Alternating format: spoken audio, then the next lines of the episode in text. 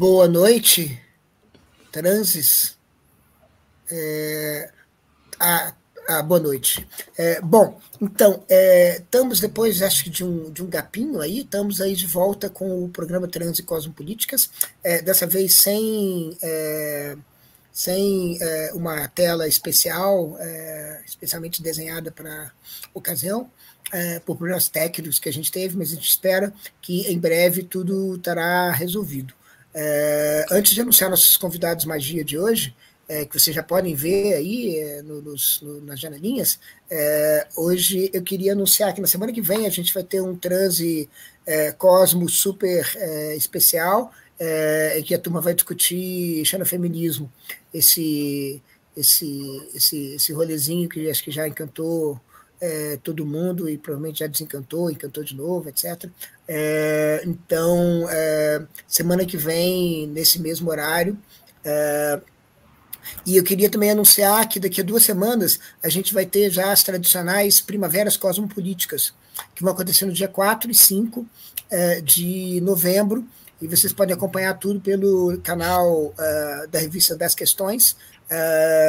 Vamos ter o, o é, algumas falas, inclusive de pessoas que já tiveram aqui no trânsito, como o Santiago, Santiago Slabotsky, vamos ter discussão sobre é, espectrologia, vamos ter o, o Rodrigo Carme Bolton, do Chile, é, que vocês devem conhecer, é, vamos ter também é, o, o, João Camilo Pena é, falando, e Pronto, é, e também vamos, vamos ter o, a participação de é, várias outras pessoas que tiveram no, na Cosmopolíticas do ano passado, mas a gente resolveu esse ano fazer um evento menor e convidar para falar, para ser palestrante, só pessoas que nunca tiveram é, estado antes no, no Primaveras. A ideia é que no ano que vem a gente consiga fazer um evento mega com todo mundo, é, um grande encontro, talvez presencial ou híbrido.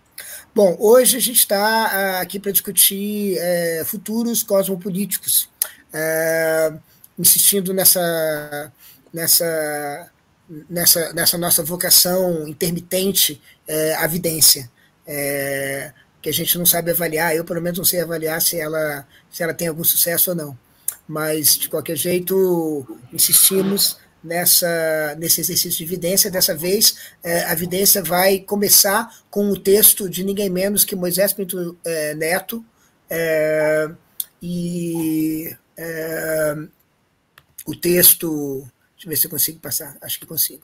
É, esse texto que está sendo passado aí para discutir o texto do Moisés. Quatro cosmogramas cartograf, cartografando as guerras contemporâneas é, para discutir, a, além da super âncora Dambi, a gente tem Damares, a gente tem é, um, um, âncora híbrido, que é o Tom, que é hoje agente duplo, meio híbrido, meio convidado, e nós temos convidados é, o próprio é, Moisés, é, também conhecido como, é, às vezes, como Messier Transe, é, e temos também é, uma pessoa que nunca teve aqui, incrível, que chama é, Matheus Lazarotto.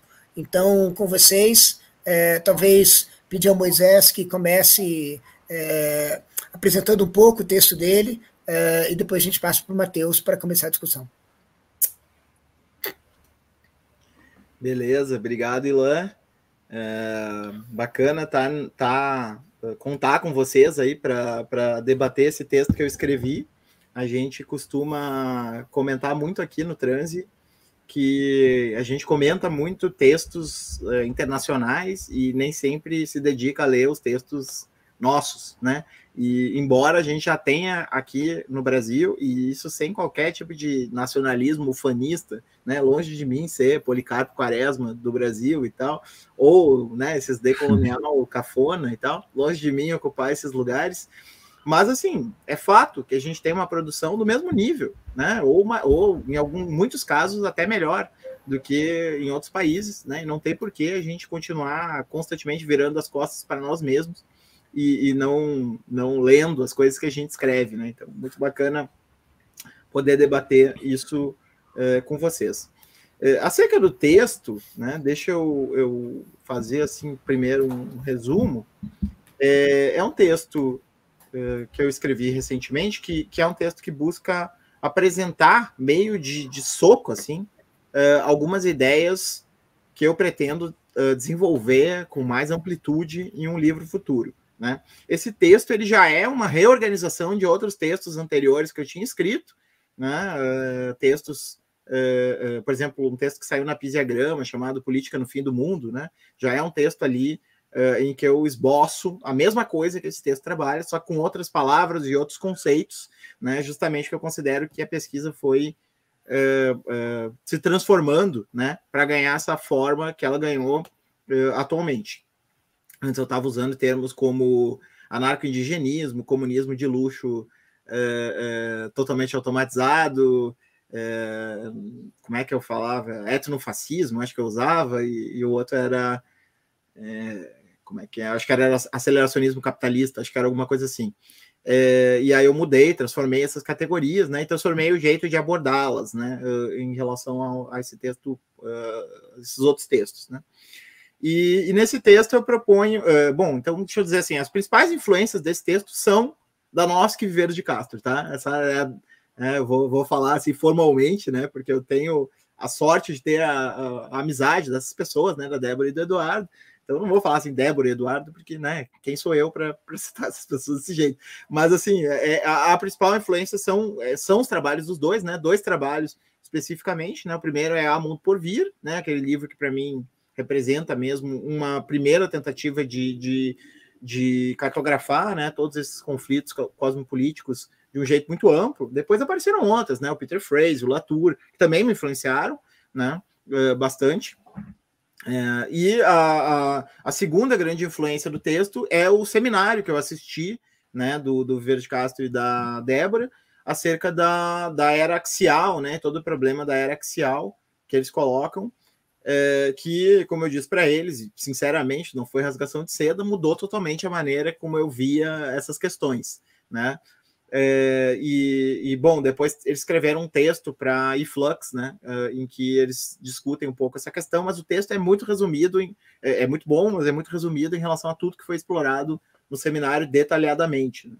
E, e, nesse texto, então, eu divido em quatro que eu chamo de cosmogramas. Esse conceito de cosmogramas vem do Latour, Uh, embora eu veja também uma possibilidade derridiana de, de construção do, da ideia de cosmograma, né, linkando com a ideia da escritura e do grama, né, com a unidade mínima da escritura. Então, eu já tinha essa ideia de, de, de transformar o grama ou grafema derridiano, né, em cosmograma, mas daí quando eu vi que o Latour já tinha feito, eu, bom, fui para o brejo, né, agora só me resta citar o Latour e tal, porque ele, ele explorou isso antes, né.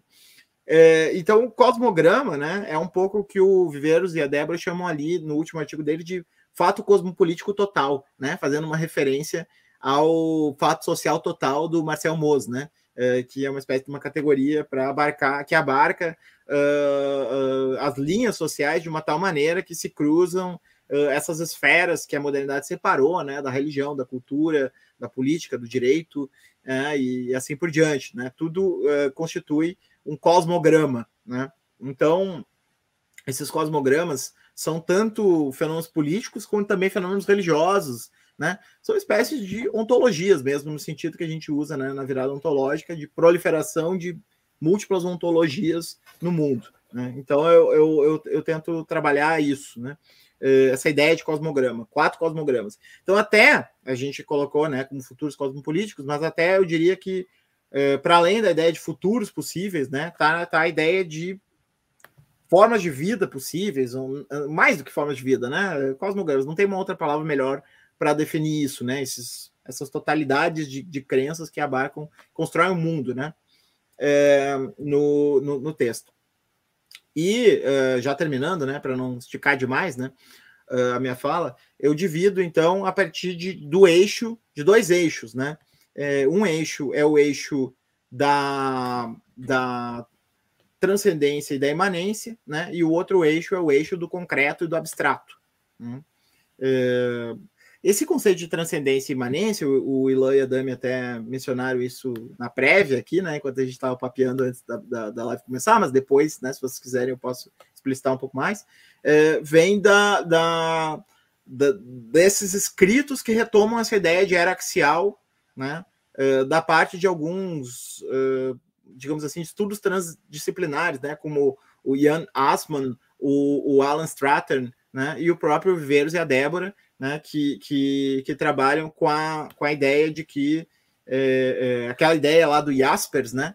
É, lá do, da era axial. O que, que é a era axial para o Jaspers? A era axial seria para ele uma estranha coincidência entre acontecimentos que, que ocorrem em vários lugares do mundo simultaneamente, né? A filosofia grega, o taoísmo chinês, o, o budismo, o, na, na Índia, né? O, o, uh, uh, o judaísmo, né? No Oriente Médio, uh, todos eles confluindo para uma mesma coisa que é a invenção, né? De uma certa separação que cria uma transcendência, né?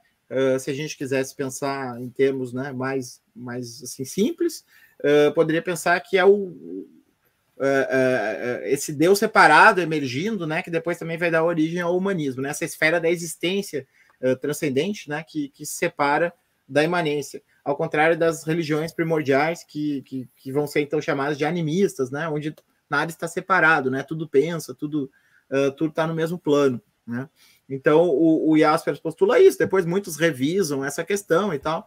Mas o Alan Stratern e o, e o Yasma né, retomam muito isso, né, do, dessa diferença entre monoteísmo e o mundo fora do monoteísmo, né, uh, uh, em que uh, o monoteísmo se orienta por essa transcendência e os, os, os diversos paganismos, né, considerando que paganismo é uma, uma nomenclatura já dada, né, do ponto de vista de dentro do monoteísmo, né, os diversos paganismos se orientam por um, uma espécie de, de universo plano, né, em que o divino e o humano e, e o não humano, uh, animal, né, vegetal, mineral, né, esses, esses planos todos se conectam uh, uh, de uma forma que, que não tem saltos de escala aí, né, tem, tem uma espécie de plano em que a, as coisas todas circulam, né, então, por exemplo, para as religiões imanentistas, né, dessa extra-axiais, a gente poderia dizer, né, para as religiões imanentistas, por exemplo, é, trata-se de trocas, né? Trocas, é, trocas de poderes, por exemplo, né? Então eu faço um sacrifício para obter uma, uma fertilidade de uma boa colheita, né? Então é, há trocas, né? Entre essas, essas várias esferas, né? De uma tal maneira que tudo é imanente, né? Enquanto que nas religiões axiais existe uma transcendência inalcançável, né? Existe algo que é, surge e, e, e se uh, uh, escapa né, dessa, dessa imanência. Então, essa é a diferença. Né? E do outro lado, a diferença entre o concreto como situado e o abstrato como aquilo que, que, que se pretende universal. Né? E aí, então, surgem, e aí encerro, né? surgem quatro quadrantes. Né? O, o quadrante do edenismo, né, desculpa, eu vou começar pela ordem do texto, né? Quadrante do digitalismo, né? Que para mim seria a transformação é, é, de, de, é, é, de tudo num fluxo numérico, né? É, a, a, o quadrante do uh, edenismo, né? Que seria a recuperação do paraíso humano, né? As, as várias formas como, como se busca, né? A recuperação desse Éden uh, primordial, mesmo que não tenha nada da nostalgia do Éden primordial, mas ainda assim a ideia de que é possível construir um paraíso, mesmo que ele nunca tenha existido sequer miticamente, porque sequer se reconhece o mito nesse caso. É, o, o supremacismo, né, que para mim está marcado uh, pela, pela prevalência da raça, né? então a raça é o elemento determinante aqui, né? Então a, o supremacismo com filosofia da branquitude, né, com uma filosofia dos brancos, no sentido cosmopolítico que é dado pelas antropologias reversas, né, como a antropologia uh, negra, que, que, tem os estudos de branquitude, ou como a antropologia indígena, que tem também né, vários estudos sobre brancos, né? O próprio Copenau, volta e meia, refere né, aos brancos no, no livro dele, com o povo da mercadoria e assim por diante, né? E por fim, o indigenismo, né? Que seria o, o, o concreto imanente, né? Que seria o, o aqueles povos uh, ainda conectados da terra, né? Um pouco próximo do que o, o Latour chama dos povos de Gaia, né? Então, uh, seriam esses quatro quadrantes, assim. Eu não vou estender, porque daí eu daria palestra aqui, né? E não é a ideia eu dar uma palestra, assim, que explora tudo do artigo. Acho que a gente pode ir conversando uh, acerca do tema. Mosh, eu, eu tava, enquanto tu falava, eu tava fazendo aqui no Paint mesmo, mas fazendo mais bonitinho do que o que eu tinha feito antes. Eu já postei um lá no Twitter, mas agora eu fiz um, um alignment chart mais bonitinho. Será que teria como compartilhar? A gente não usou ainda o share screen daqui, mas achei que talvez fosse interessante para o pessoal visualizar esses quadrantes e os vetores que compõem uhum. eles. Claro, bota aí. Como que eu, eu boto ali, se eu botar share screen, eu consigo compartilhar, será? Acho que sim. É... Compartilhar a tela não tem? Uhum.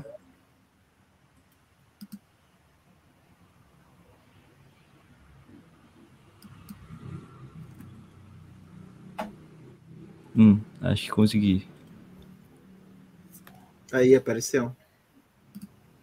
Vocês estão enxergando? Uhum. Tá. Pode crer, tu fez um political compass aí. É, não, não seria isso? Vê se, se tá certo é. pra ti. Sim, sim, tá certo. Eu, eu com, a minha, com a minha dificuldade matemática abstrata, eu não sou capaz de elaborar um negócio. Até me, vou te pedir, né? Esse gráfico depois para botar nos próximos artigos. Aí eu estava pensando em agora, durante a discussão, e situando coisas aqui, né? Tipo, pessoas ou ideias, sabe? E, tipo, vou, é. ir, vou ir preenchendo isso aqui uhum. com as com as coisas que forem aparecendo. Aí depois eu posto lá nas redes e tal, se o pessoal quiser também é, ir participando, dando sugestões, assim. Acho esse, esse processo de mapear e situar as coisas é, é interessante também. Maravilha, maravilha. A gente pode ir falando de cada um dos quadrantes, mas a gente pode começar, não sei, pelo, pelo início do texto, a gente pode começar falando do, digitalismo, a gente pode ir citando algumas pessoas, né? É, o Nick Land é um exemplo. Não, peraí, peraí, peraí, Matheus, peraí. Hum. Começa do jeito certo. Pode falar. Como é que é? Eu tiro isso aqui ou deixo, gente? Ah, já, já ah, vamos tirar, vamos tirar. Depois a gente põe de novo. Uhum. Começa do jeito certo. Boa noite. boa noite, gente. Meu nome é Matheus. Não, boa noite, presidente Lula, porra. Noite, não isso. Lula, já falaram, porra, já falaram. não acredito. Pô, falou, falou, falou. Eu tava naquele momento, sei, sei, sabe como é que é? Ah, Do bate-cinto, tá ligado? Diga coisa. O momento crítico que tu ia falar, aqui, o grande acontecimento que tu ia falar online. Boa noite, presidente Lula. E tu fraquejou. É. Vai lá, vai lá, vai lá. Fica à vontade, desculpa. Não, assim, não sei. É, o que, que, vocês acham? A gente vai falando de quadrante quadrante, né? A gente começa a falar um pouquinho sobre. Eu, eu acho legal, eu acho legal. Bom, é, por que que tu não fala um pouquinho sobre um pouquinho mais sobre o digitalismo, então, mas aí a gente pode ir comentando alguma coisa. Então, a, ideia, a minha ideia do digitalismo está muito próxima do tanto do, da leitura do Ludwig Romandini, né, quanto da leitura do próprio Nick Land, né, é, acerca do tema, né. Então, o, o, o digitalismo, para mim, é o que eu chamo de uma humanização do espírito. Nisso a gente tem que diferenciar o espírito. Isso é um outro pressuposto metodológico do artigo, né? Existe uma diferença muito grande, enorme, entre o espírito, com E maiúsculo, e os espíritos, com E minúsculo. Né? Existe uma diferença radical, porque os espíritos eles pertencem ao âmbito da imanência e o espírito ele é a transcendência. Né? Então uh, uh, tem aí uma, uma distinção bastante acentuada né? entre uma coisa e outra. Então o, o, o digitalismo ele, ele opera, na minha percepção, como uma imanentização do espírito, né? Do espírito, não dos espíritos, né? Do espírito é, no sentido de que ele transforma essa vocação abstrata, né, que surge como inteligência humana, ele transforma em algo circula, cir, circulável, né, circulável, que é moeda, justamente, né? E, e aí eu estou agora fazendo pesquisas para ligar isso ao surgimento do zero, né? Mas aí é uma coisa que é, depende, né? Depois a gente vai é, desenvolver em outros momentos e tal, porque eu não estou maduro ainda o suficiente para falar sobre isso. Mas acho que tem muito a ver com surgimento do zero, com medida de quantidade, né? E, e, e essa capacidade que é, já o Deleuze e Guattari mostravam, né? Do capitalismo de é, funcionar uh, de uma maneira imanente, né? E não transcendente, né? Dele, dele, dele absorvendo e, e, e se alastrando né, de uma forma uh, uh, a imanentizar né, essas capacidades abstratas. Né? Então, o, o, o, o, digitalismo, ao mesmo tempo, ele é imanente e abstrato. Ele imanentiza a abstração, né? porque a nossa tendência é tran, trans transcendentalizar, né? Eu não estou falando do transcendental, mas do transcendente, mas eu não vou falar a palavra transcendentizar, porque é horrível, né? Então ele tende a transcendentalizar o abstrato, né? Jogar o abstrato para o outro lado. O que a, a, o digitalismo faz é, é, é a, de certa maneira, é, é, colocar o transcendente no plano da imanência. Então a gente consegue manipular o transcendente. Um exemplo disso é, é a própria ideia de inteligência artificial, né? Que a gente pega algo que, que era uh, uh, tomado uh, classicamente né, como algo da ordem do, do, do, transcendente, né, que é o espírito, a alma, né, todas essas a, a res cogitans, né, para o Descartes, né, aquilo que se configura algo que excede o mundo material, né, ele imanentiza isso né, nas suas na programação, né, nas possibilidades de construir uma inteligência artificial. Então, o, o, o, o o, digitalismo funciona assim. Mas ele não é só um, uma coisa desinteressada, né? Ele está ligado, então, uh, a uma economia, né? E, e aí, nesse sentido, que o Nick Land interessa, né? Quando o Nick Land uh, retoma essa ideia, né? Do, da, de certa maneira, da inteligência da moeda, né? Como que ela funciona para resolver essas questões, é que, para mim, mostra aí uma face do digitalismo. Mais ou menos isso, não sei se ficou claro, né? o que, que é.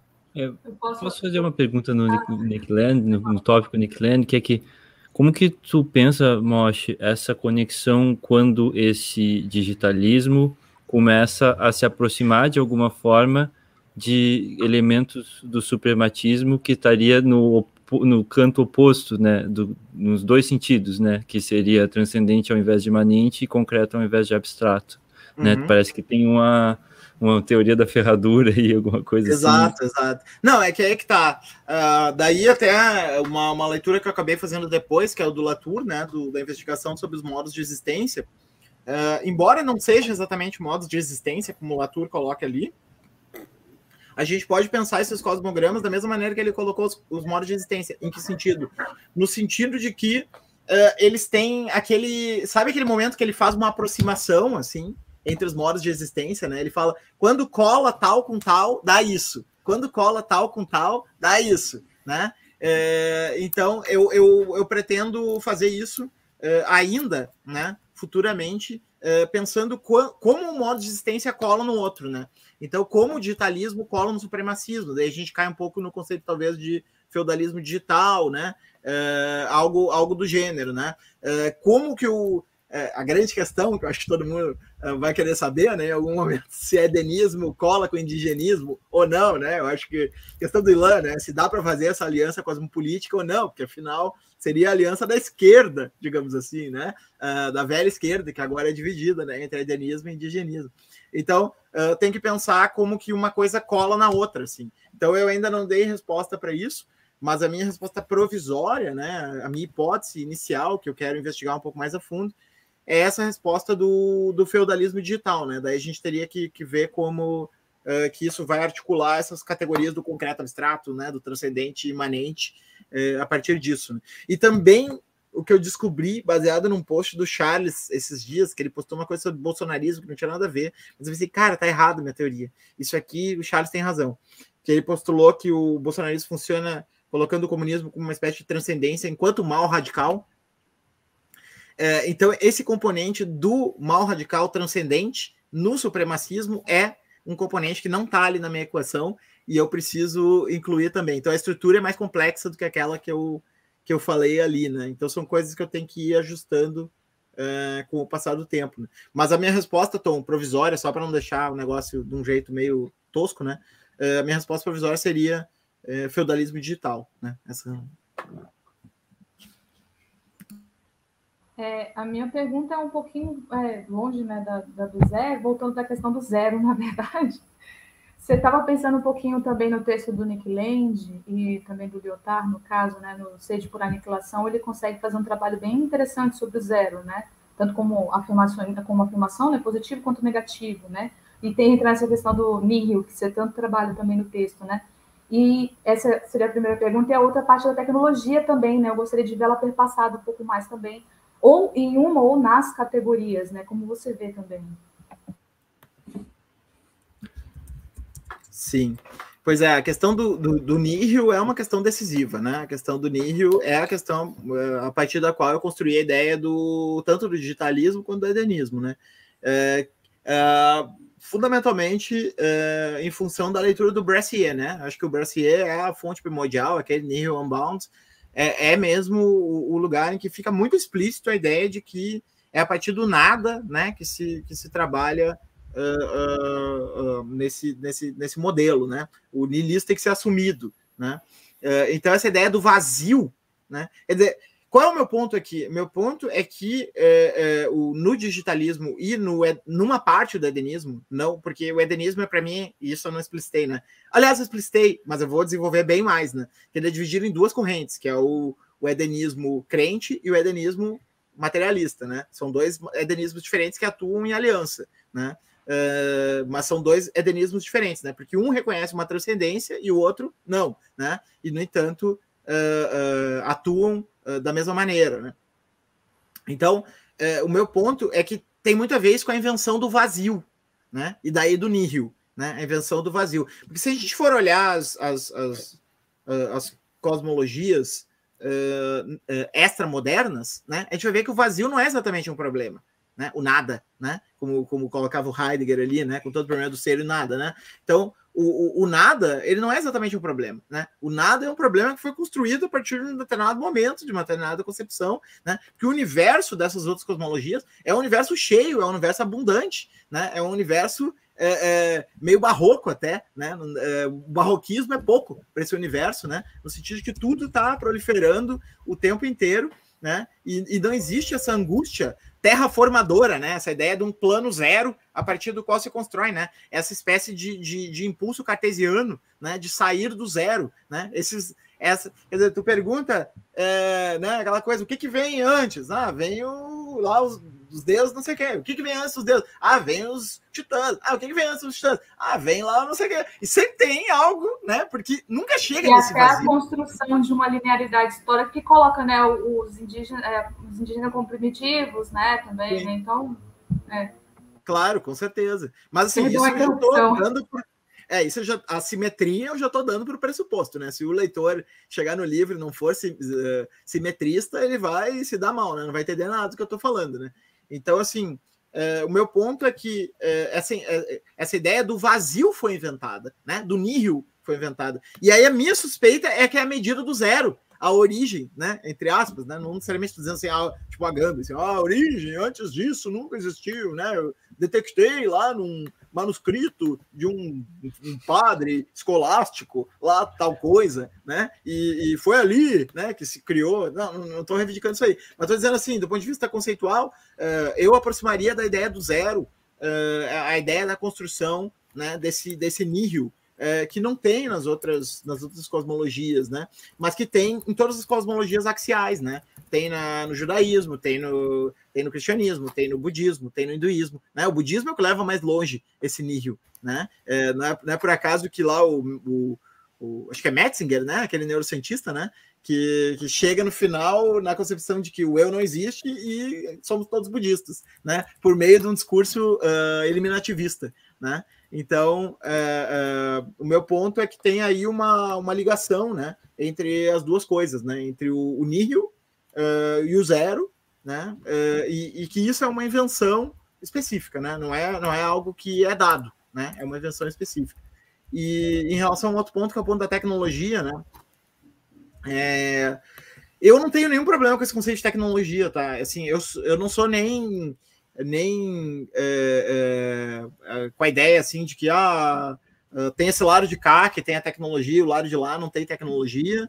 E nem a ideia de que, é, mesmo a ideia, né, que eu gosto do que o, que o Viveiros trouxe com, talvez nisso eu, não, não é que eu não concorde, mas eu não, não embarco nisso, né, do primitivismo estratégico e tal, aquela questão que ele coloca, né, na entrevista do Rui, nem isso eu vou, porque eu acho que tecnologia para mim é um conceito banal, né, é, é, um conceito no sentido de que onde existe, né, uh, uh, agências, existe artifícios, né, então, eles estão distribuídos aí. É, digamos assim, o meu conceito de tecnologia é um conceito de tecnologia distribuída, próximo do que Donna Haraway, Catherine Hayles né, e outras uh, trabalham, né? No sentido de que, ó, tu encontra tecnologia por onde tu vê, né? Então, tem nada especial na tecnologia, né? Assim, não é que tem lá de um lado a modernidade, os povos modernos, né, os digitalistas os edenistas, e talvez até os supremacistas, e do lado dos indígenas que são é, primitivos. Né? Não, isso aí para mim não, não faz sentido nenhum, porque eu já vejo a tecnologia nos animais, nas plantas, né? por todo lugar a tecnologia está distribuída.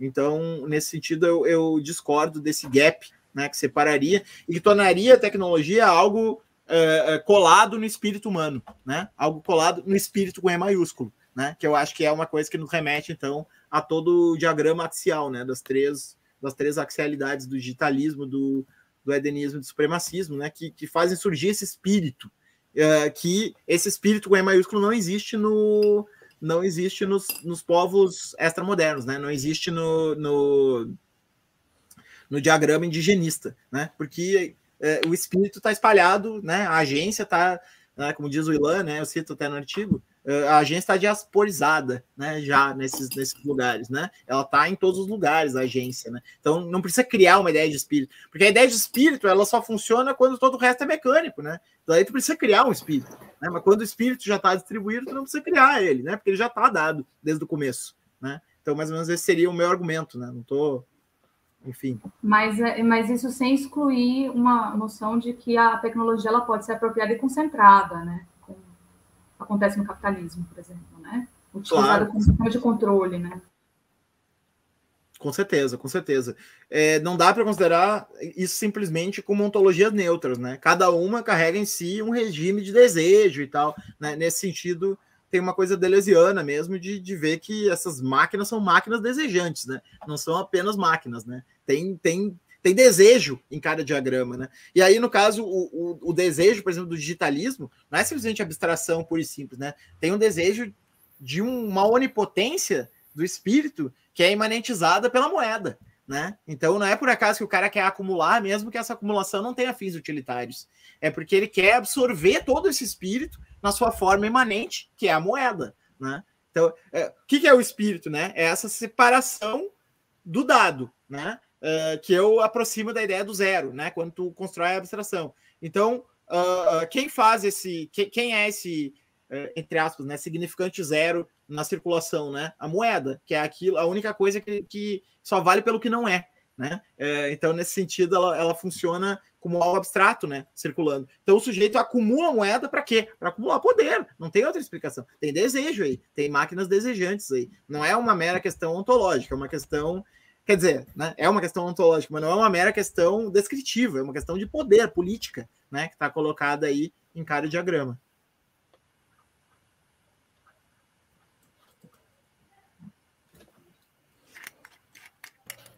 A Damares ela, ela mencionou o anarcapitalismo né, como um possível é, exemplo de, de digitalismo, né, ou, ou, foi de supremacismo, foi de digitalismo, né?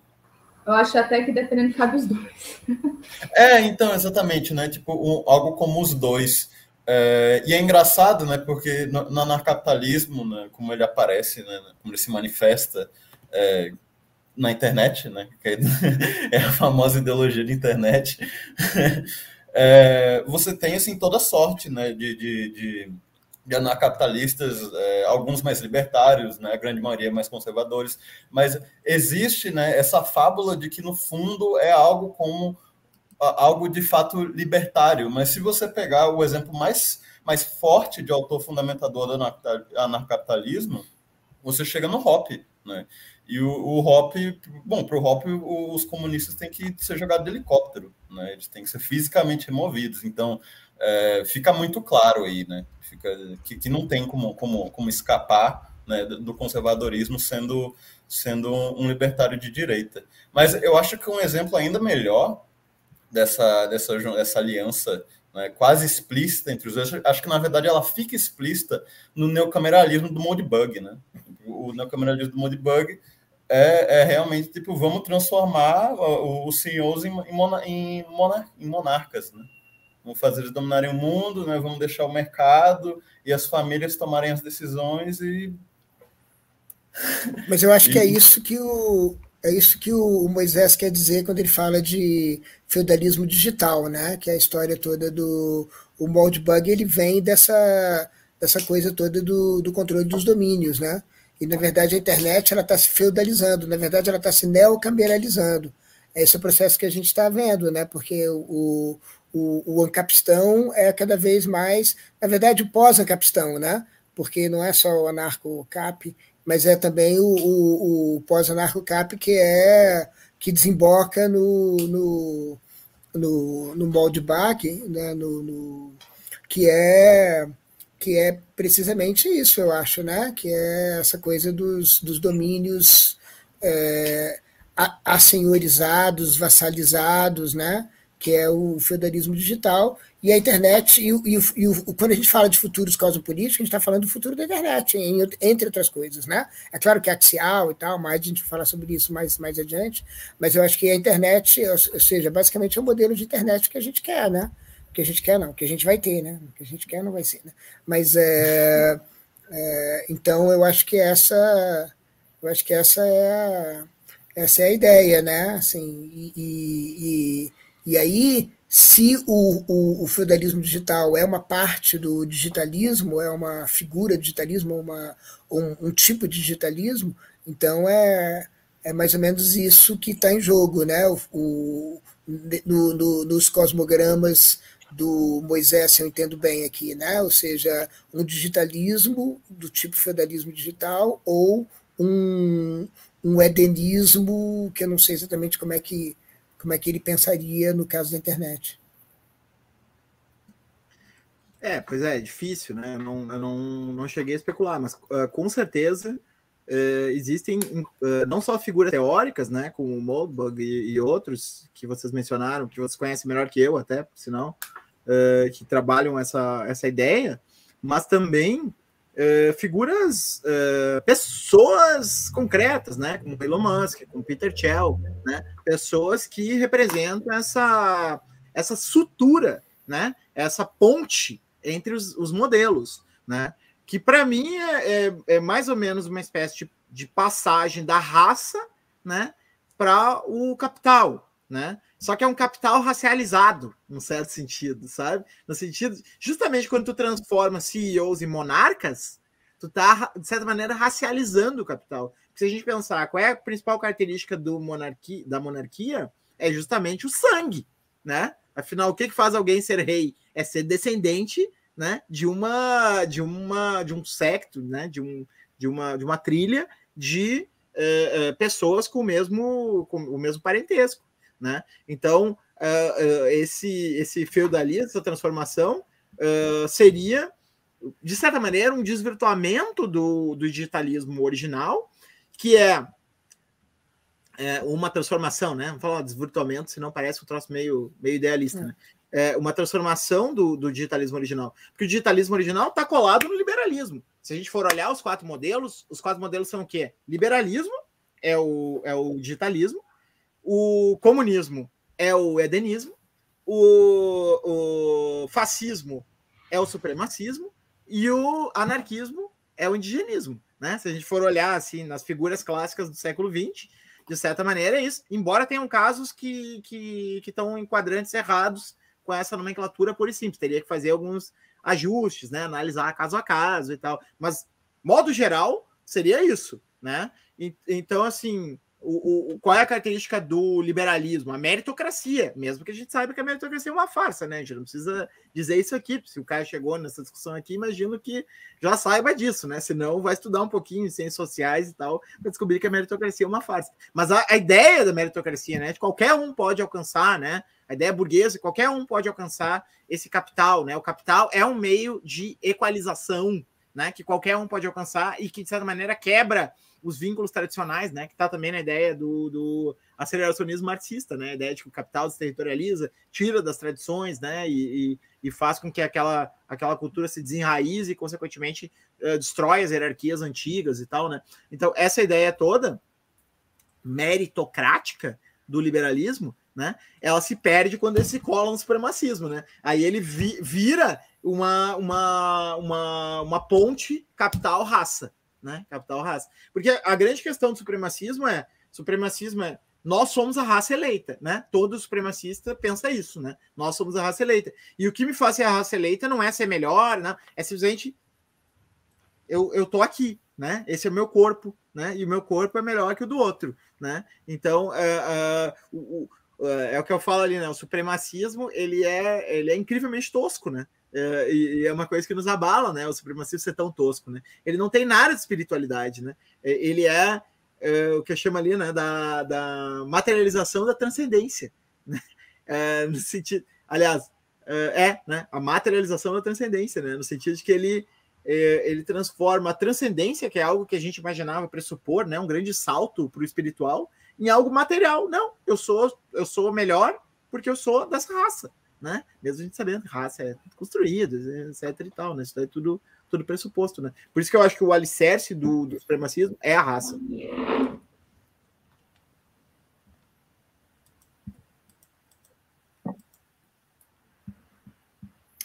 Então, é, então, vamos, vamos ver se eu, se eu entendo. Ah, não sei, o, Matheus está querendo fazer, fazer quadrante por quadrante, né? Então, a gente estaria ainda oficialmente no digitalismo, né? É, então, então, não sei, vamos seguir então, porque eu queria só fazer um comentário geral sobre os quatro quadrantes, mas vamos, vamos cobrir os quatro então. O, o, o, contraste, então, entre o digitalismo e o edenismo, para a gente passar para o segundo, do primeiro para o segundo quadrante, seria que. É, no segundo quadrante, você tem, para falar de um jeito curto, grosso e landiano, você tem uma preocupação com o sistema de segurança humano. Né? Na, sua, na, sua, na, sua, na sua definição de edenismo. Né? É, é, basicamente, é, eu, eu quando, usa quando usei a palavra edenismo, eu estava pensando um pouco nos motivos que faz com que, é, por exemplo, o digitalismo para usar os seus termos, né? ou seja, que faz com que as máquinas e o capital e a artificialização do mundo, vamos dizer bem rapidamente, é, que movem essa artificialização do mundo. E um dos motivos possíveis seria o edenismo, seria essa promessa edênica, é, que eu, eu não sei, aí que tá, eu não sei se, por exemplo, essa comparação entre edenismo e comunismo é, é, é, eu não sei se ela é completamente justa, mas isso vamos deixar para depois, né?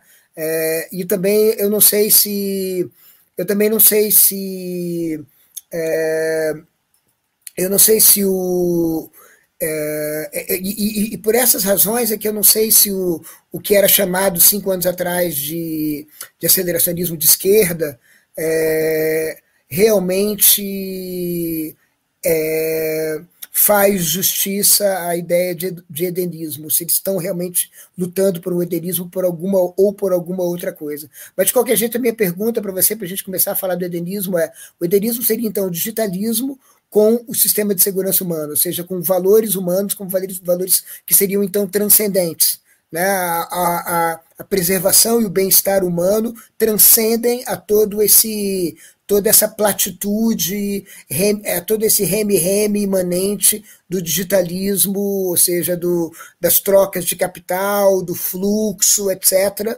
Mas, de alguma maneira, é, a humanidade, enquanto objetivo de bem-estar, é, transcende a tudo isso e, e teria que ser preservado é, em qualquer caso. Perfeito, exatamente isso, Lô uh, a ideia de que uh, a gente poderia até chamar o edenismo de humanismo, né? Só não chamei porque não sei, por enquanto eu não estou afim de chamar, né? Mas daria para dizer edenismo, mais do que edenismo igual a comunismo, edenismo igual a humanismo, né? No sentido, em que sentido? No sentido de que uh, é a defesa da qualidade, né? Aquela defesa que a gente conhece na bioética, na biopolítica, né? De que uh, já nos escritos lá do Adorno Horkheimer, na dialética do esclarecimento, né? Entre tantos outros, quer dizer, tudo aquilo que é de matriz neocantiana, né? Uh, e, e, por ser neocantiano também pode ser chamado de cristão ou, ou, ou também judaico, né? Uh, que, que envolve a questão de que existe algo da qualidade que excede as quantidades, né? E a quantidade tem que servir à qualidade. O, o, o manifesto aceleracionista do, do Cerncheck e Williams é um bom exemplo disso, né? Porque eles falam, não, nós temos que ir na deriva do, da tecnologia, mas essa tecnologia tem que servir ao humano, né? Então existe uma transcendência que comanda esse fluxo. É essa grande briga né, entre os, os aceleracionistas de esquerda e os aceleracionistas incondicionais. Né? Eles, não, peraí, vocês estão reumanizando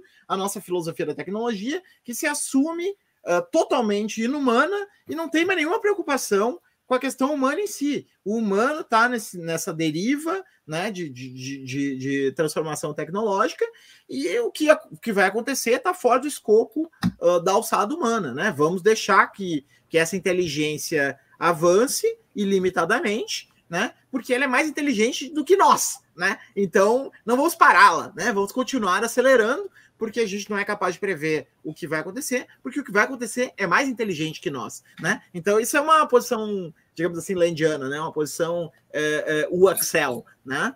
Uh, e a posição uh, E-Axel, né? A posição uh, aceleração de esquerda, uh, não, Left Axel, né? L-Axel, uhum. seria a posição do não, essa tecnologia tem que servir ao humano, né? Então o, o meu ponto é é, isso aí tem talvez, né? Entre tantas raízes possíveis, uma das raízes está lá no Aristóteles, né? Na ideia de que a contemplação é uh, a atividade mais nobre, né? Do espírito, né? Da alma, né? Então tem a alma, a alma vegetal, a alma animal é a alma contemplativa humana, né? Então a ideia de que é preciso uh, fazer uh, aos poucos ir liberando o humano dessas atividades, né? Animais e vegetais, para que ele possa dedicar sua alma à contemplação né? Que seria, em linguagem comunista, o ócio, né? A, a, a, essa possibilidade de né, pescar de manhã, aquela, sei lá, aquela fórmula do Marx lá, pescar de manhã, fazer quadro de tarde e né, fazer festa de noite. Reformulei agora aqui, mas não foi mal, né? Uh, fazer o que eu quiser, né? De acordo com as minhas, com as minhas possibilidades, né? Então, uh, em que sentido seria edenista? No sentido de que é, é, é a busca de um paraíso, né? Em que existe uma abundância e nessa abundância é, o espírito humano pode aflorar na sua máxima potência, né? Então vê assim, ó, por que, que ele é transcendente? Essa, essa é a grande questão, né? Jamais os, os, por isso que eu brinquei, né? O edenismo busca corrigir o seu ancestral, né? O seu falso ancestral que se chamava materialismo, mas era mais idealista das filosofias, né? O que eu quero dizer com isso, né? Quero dizer que no final das contas, o materialismo marxista, né, que se pressupõe então material, então preocupado com as coisas aqui de baixo, no final o que ele busca é libertar o espírito, né, o espírito com E maiúsculo, né, é, quer dizer, o mundo é, ele está todo desencantado, né, era axial, né, desencantamento do mundo, né, o mundo está todo desencantado, as coisas são só coisas, né, se tu gosta de uma coisa, tu é um fetichista, né? Então, as coisas são só coisas. Né? É, o fetichismo é um fenômeno da alienação. Então, uma consciência desalienada é uma consciência que resiste ao fetichismo. Né? Então, é, é, mas, apesar disso, não existe só coisas, porque só existe só coisa, a gente cairia no digitalismo. Existe algo que transcende as coisas, que é a qualidade, que está onde? No espírito. Né? Espírito. E esse espírito é, é particular do humano. Né? Esse espírito só está no humano né, para os edenistas. Né? Só o humano tem uma capacidade construtiva. O Mateus, talvez ele queira retomar isso, mas o Mateus me perguntou se eu incluía o inumanismo nisso. Claro, eu fui ler depois lá o trabalho do inumano e incluo totalmente nisso. Né? A capacidade normativa que o Reza coloca lá é um privilégio, é um privilégio, ou, ou se quiser chamar de outro jeito, né? é um, uma potência humana, então somente humana. Né?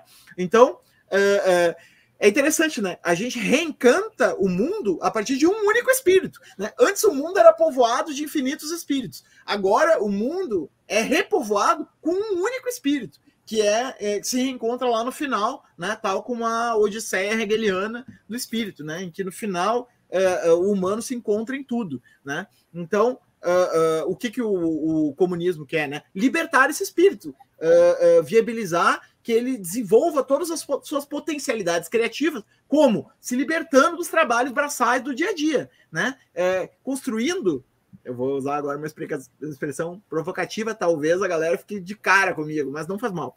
Uh, depois eu, eu, peço desculpas. Uh, uh, construindo escravos artificiais, né? É isso que o, que o, que o quer, né? Construir escravos artificiais. Pra, uhum. Porque ele é profundamente aristotélico. Então ele tem a convicção de que o, o, o indivíduo contemplativo ele só acontece com a presença de escravos. Só que ele não aceita que qualquer ser humano seja escravizado. Então é preciso construir outro tipo de escravos, que são aqueles escravos que a tecnologia vai nos dar, que é a inteligência artificial. Então, quando eu leio o livro do Aaron Bastani, ali do Fully Automated Luxury Communism, o que eu leio ali todo o tempo é a busca desses escravos, uh, uh, uh, né? Esses escravos artificiais que não vão ser escravos que sofrem, que não vão ser escravos que. Mas a lógica, a lógica não se desfaz, né? A lógica aristotélica ali, né? De que a contemplação só acontece por meio da libertação é, progressiva, né? Das atividades manuais, das atividades braçais, das atividades é, do trabalho, né? A gente pode dizer abolição do trabalho. Abolição do trabalho, vida livre, né? Só acontece mediante uh, uh, a profusão desses escravos que a gente constrói pela tecnologia. Então, isso seria o edenismo. Né? E aí, dois tipos de edenismo, já estou encerrando, desculpe, uh, dois tipos de edenismo. Um edenismo profundamente materialista, que seria o caso do Aaron Bastani, né, que simplesmente é, postula ali uma questão do, do, humano, né, uma cesura do humano, e existe também um edenismo crente, né, que é um edenismo crente, eu quero dizer, com, com espaço para fé, né, que é o edenismo que diz, não, o que a gente pode fazer aqui, nesse mundo, é fazer o melhor mundo possível para as pessoas, porque o outro mundo, ele é inacessível do ponto de vista racional, a gente só tem uma relação mística com ele, então ele é o totalmente outro, né, seria uma, uma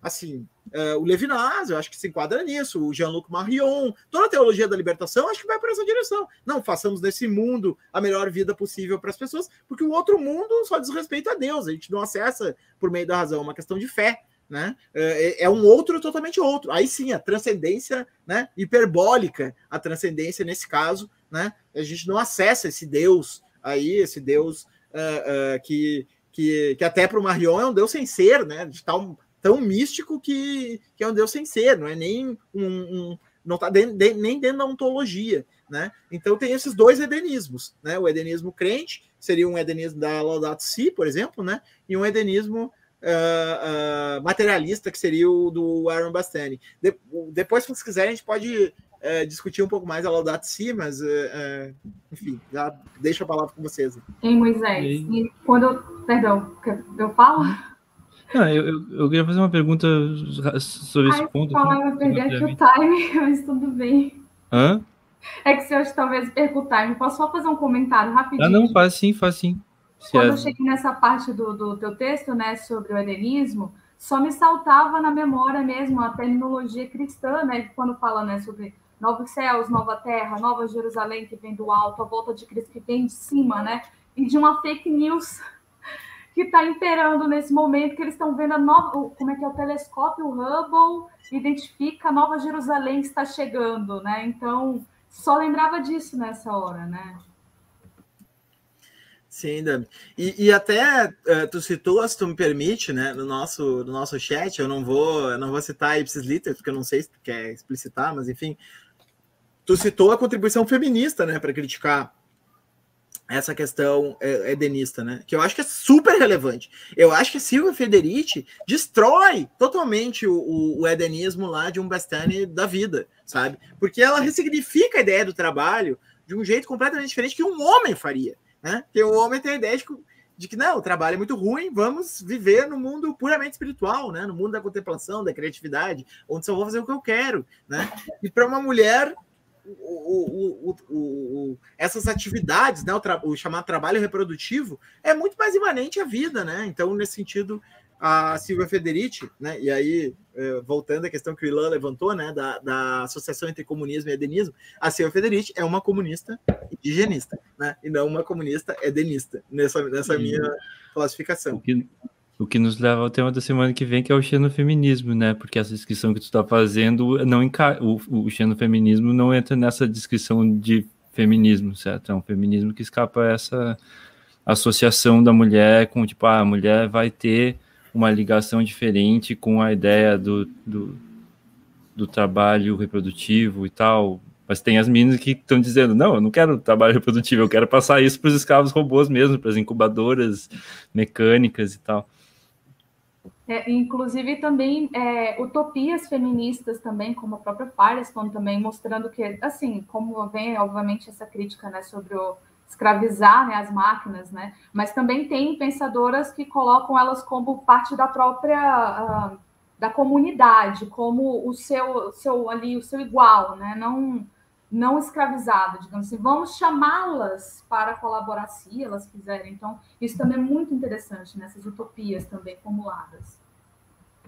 É, eu tinha uma pergunta para o Moisés específica, assim, que é, é quando esse a, a, vertente do edenismo, quando ela é materialista, isso aproxima ela de um concreto e, portanto, da, da direção é, supremacista ou isso aproxima ela de um imanente e, portanto, de uma direção digitalista?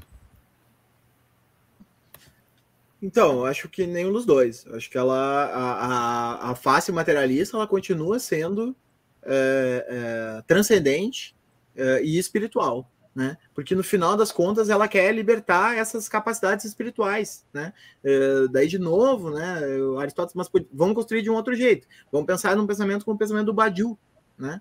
Que é um pensamento que vai de volta a Platão, né? Então o Platão era o verdadeiro comunista, né? E se a gente pensar, né? O que que o Platão tem de comunista na, na concepção do, do, do, do Badiou, né? É, não quero falar pelo Badiou, mas enfim, né? É, o que, que me interessa aí nessa relação entre Platão e Badiou? Né? É justamente ele identificar que no, o telos do marxismo, né? O telos é, desse mundo libertado do trabalho, que, que é o comunismo, é no final das contas o que o Platão pensava como a liberdade da alma, né? É, é, é possibilitar que a alma desenvolva né, as, suas, as suas plenas potencialidades. Né? Então, para mim, tanto o, o, o edenismo uh, crente quanto o edenismo materialista, uh, ambos vão para uma direção idealista. Né? É claro que o, que o edenismo materialista ele vai uh, partir do pressuposto que só se constrói uma, uma, uma potencialidade do espírito mediante a materialização de condições que possibilitem que esse espírito seja livre né? E daí nesse sentido que é o materialismo, né? Daí nesse sentido que denuncia a, a, a injustiça social, denuncia a, a, a ausência de, de respaldo dos, idea, dos idealismos liberais, né? Que postulam uma forma de, sei lá, de Estado de Direito ou de economia que, que tem um modo ideal de funcionamento que é muito diferente do seu modo material. Então, esse, esse, esse esquema, né? Uh, do materialismo que é o esquema de denunciar a distância entre a prática e a teoria, ele continua perfeitamente válido. Só que o telos, porque é isso que eu estou tratando, né? Do telos aqui, né? O telos é chegar no espírito emancipado, a emancipação, né? E o que, que seria aí a emancipação? A emancipação é se desvencilhar do trabalho para que o espírito possa criar, né?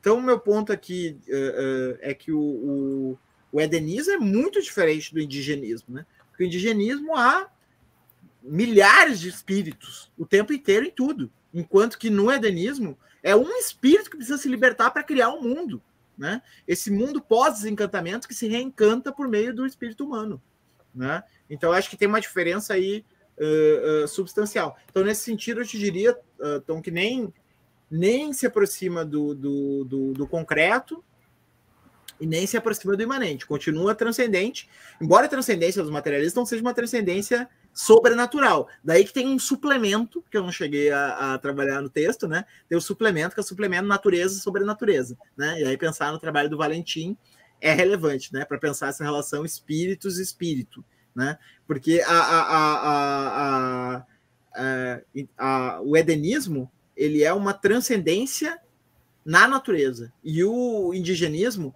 é uma imanência com sobrenatureza. E é completamente diferente as duas coisas. Né? Uma imanência com sobrenatureza e uma transcendência na natureza. Né? é, são, são, são é para mim o esquema.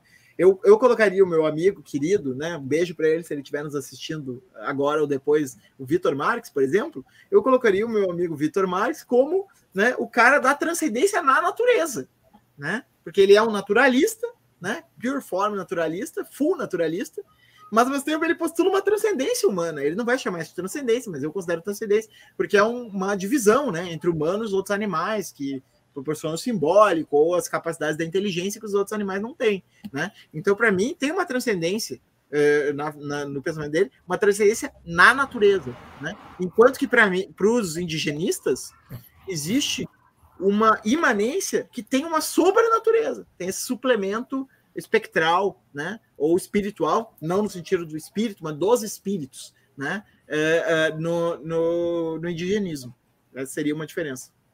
Faltou, talvez, né? No, no artigo, explicitar esse suplemento da natureza sobre a natureza. Moisés, eu queria só comentar uma coisa, é, um pouquinho antes na, na tua fala. Tu, tu caracterizou o aceleracionismo incondicional né, como um inumanismo. E aí, eu acho que vale, vale a pena mencionar, né? Tu bem sabe, claro, né? Porque inumanismo, essas distinções do Reza, né? De inumanismo, pós-humanismo, elas podem confundir um pouco, né? Mas, de fato, o inumanismo, como ele é caracterizado pelo Reza, ele tem ele, ele visa se distanciar do pós-humanismo, desse transhumanismo vulgar, capitalista, digitalista, né?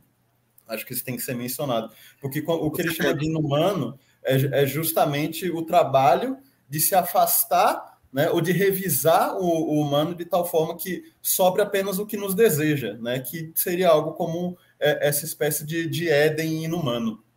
É, eu, eu, isso, isso serve como foguete para comentar outra coisa, estava no digitalismo ainda, que é, no, no, na tua parte sobre digitalismo, eu senti que não ficou muito clara a distinção entre um aceleracionista incondicional né, e um transhumanista. Né? Eu acho que aqui vale a pena, assim, porque eu acho que no, no debate do Reza isso está bem categorizado, porque no, num transhumanismo vulgar, né, você tem, na verdade, não uma espécie de, de prescrição do capital como né, o, o, o, o, desejo primordial que tem que ser seguido né, e que se for do resto. Né? Você tem, pelo contrário, você tem uma rubris humanista, você tem o pior resquício do humano possível. Né? Que é o resquício colonial, branco, heterossexual, por assim vai. É engraçado que eu coloquei aqui, tinha posto no meu, eu tô jogando coisas no meu mapa aqui, e eu tinha posto o transhumanismo, enfim, o pessoal singularitário e tal, no edenismo, não no digitalismo, né? Tinha posto, na verdade, no extremo do edenismo, tipo, mais no extremo do que, do que o Reza. Uhum. Mas, enfim, só colocando isso para ver o que, que vocês acham. Sim. É, o que que Moisés acha? Como tu vê isso? Os dois são digitalistas? Ou... Porque eu acho que aqui, aqui no, no na, na, conversa a gente fez uma distinção que foge um pouco do que eu entendi do texto. Porque no, uhum. no, no texto do digitalismo parecia estar tanto o Nick Land como os transhumanistas vulgares, e tinha algo unindo eles ali que não estava muito claro para mim. Mas aqui eu acho que a gente fez essa distinção melhor, de tal forma que o transhumanismo vulgar ele está mais para o supremacismo, né, de alguma uhum. forma. Hum. Eu acharia que o transhumanismo, até pelo trans, está no próprio nome da coisa, também está ligado à transcendência, assim, não, não, vejo como uma coisa da imanência, né? E aí acho que por isso que eu não botaria no digitalismo e sim no, no edenismo. Porque, enfim, a gente não está dizendo necessariamente que edenismo é bom, sabe? Que, tipo, sabe, só coisas boas tem que estar tá no edenismo e ruins tem que estar tá no digitalismo, enfim, né? assim, não, eu acho o edenismo cheio de problemas, né? Quanto a isso, não tem nenhuma dúvida. Mas assim, é... não, eu acho que vocês me fizeram reconsiderar, na verdade, um ponto, né? Eu, eu colocaria o transhumanismo dentro do digitalismo, mas eu concordo, eu, eu não sei se concordo, eu, eu, eu pretendo é, repensar à luz do que vocês colocaram, né? Pensar o transhumanismo com o supremacismo também é muito interessante, né? Eu estava seguindo aí, meio ipsis literis, a leitura do Luduenha, desde lá do primeiro, né, da comunidade dos espectros, em que ele aproxima o, o transhumanismo de uma fuga da animalidade, né? Então, com essa ideia de que o de que o transhumanismo é uma imanentização do espírito, né? Ou seja, a, a, capacidade abstrata do espírito, né, que é a era axial considera, né, o surgimento da abstração né? É, por meio do, do, do, do, Deus que se separa do território, né? E, e daí surge o espírito humano, né? a, a, a condição humana, né? É, que vai surgir, então, a partir da era axial. É, isso se imanentiza é, em algo que consegue ser abstrato, que é a moeda, né? E, e, consequentemente, consegue fazer circular e quantificar esse espírito né, humano no digitalismo. E aí o transhumanismo, ele para mim estaria dentro desse quadrante de transformação do humano em, em, formas cada vez mais abstratas né, e quantitativas. Mas eu, eu acho pertinente uh, pensar esses dois vieses que vocês trouxeram, né? Seja do edenismo e do supremacismo, né? No caso, o transhumanismo como uma filosofia dos eleitos, né? Então, a re-racialização do capital, né? Retomando aquilo que a gente estava falando, ou do edenismo mesmo. Acho que o edenismo também tem um viés transhumanista, concordo, né? No sentido de que, uh, no final, o ápice do contemplativo, né? É a libertação, né? ou melhor, desculpe, o ápice né, do, da utopia é a, capacidade contemplativa liberada dos seus constraints materiais, né? Então é o espírito transcendente uh, livre, né, do, da sua finitude, né? Se a gente pensar na filosofia do Badiou, mais uma vez, né, ressoa aqui alguma coisa, né? Claro que a gente está, não estou dizendo que eu estou seguindo ipsis literis o pensamento do Badiou, né? Eu estou trazendo o Badiou para essa discussão, né? Então eu eu penso que tem alguma coisa aí que, que ressoa, né, também de edenista, ou talvez tenha que distribuir o, o, transhumanismo, né? Porque tem várias categorias que são assim, né? Por exemplo, ah, o, alguém pode me perguntar, né? Não sei se vocês vão perguntar, o, eden, o, o, islamismo é edenista? É? Eu acho que o edenismo está distribuído. Eh, desculpe, o islamismo está distribuído, né? Entre os vários quadrantes, né? Tem o islamismo espiritualista, tem o judaísmo também, né? O Ilan fez uma live ótima aqui sobre o judaísmo decolonial, né? Tem o judaísmo supremacista, tem o judaísmo edenista e tem um judaísmo indigenista, né? É, eu acho que tem os três judaísmos, né? E o judaísmo digitalista eu acho que não existe. Eu acho que o judaísmo digitalista é uma uma uma, uma construção supremacista, né? Quer dizer, o, o, o a, a, a, inimizade do supremacismo em relação ao judaísmo é o a inimizade do supremacismo em relação ao digitalismo é o antissemitismo. Né? É, a, a forma como o digitalismo critica o, a forma como o supremacismo. Meu Deus, é muito ismo. A forma como o supremacismo critica o, o digitalismo é uma forma antissemita. É isso que eu quero dizer. Né? É uma forma antissemita. Porque o digitalismo é o, o, o judeu é o protótipo do digitalismo para o supremacista. Então eu não acho que exista um. Eu não acho que exista um judeu digitalista. Ah, pode existir, claro, mas eu digo assim, não existe uma corrente né, judaísta digitalista. Eu acho que o judaísmo, digamos assim, a matriz principal do judaísmo, ela é edenista. Né? Ela é edenista, é uma, uma filosofia do espiritual, né? Eu, eu, sigo muito Levinas nesse ponto, né? Talvez eu esteja um pouco com bias aí em relação ao, ao judaísmo, né? Mas o judaísmo do Levinas é um judaísmo edenista, né? Depois tem esse judaísmo decolonial, que é um judaísmo indigenista, e tem o, o, judaísmo supremacista também, né? Que eu não vou dizer que o sionismo é um judaísmo supremacista, porque eu não entendo o suficiente para falar isso, mas o judaísmo como raça, né? O judeu como raça, né?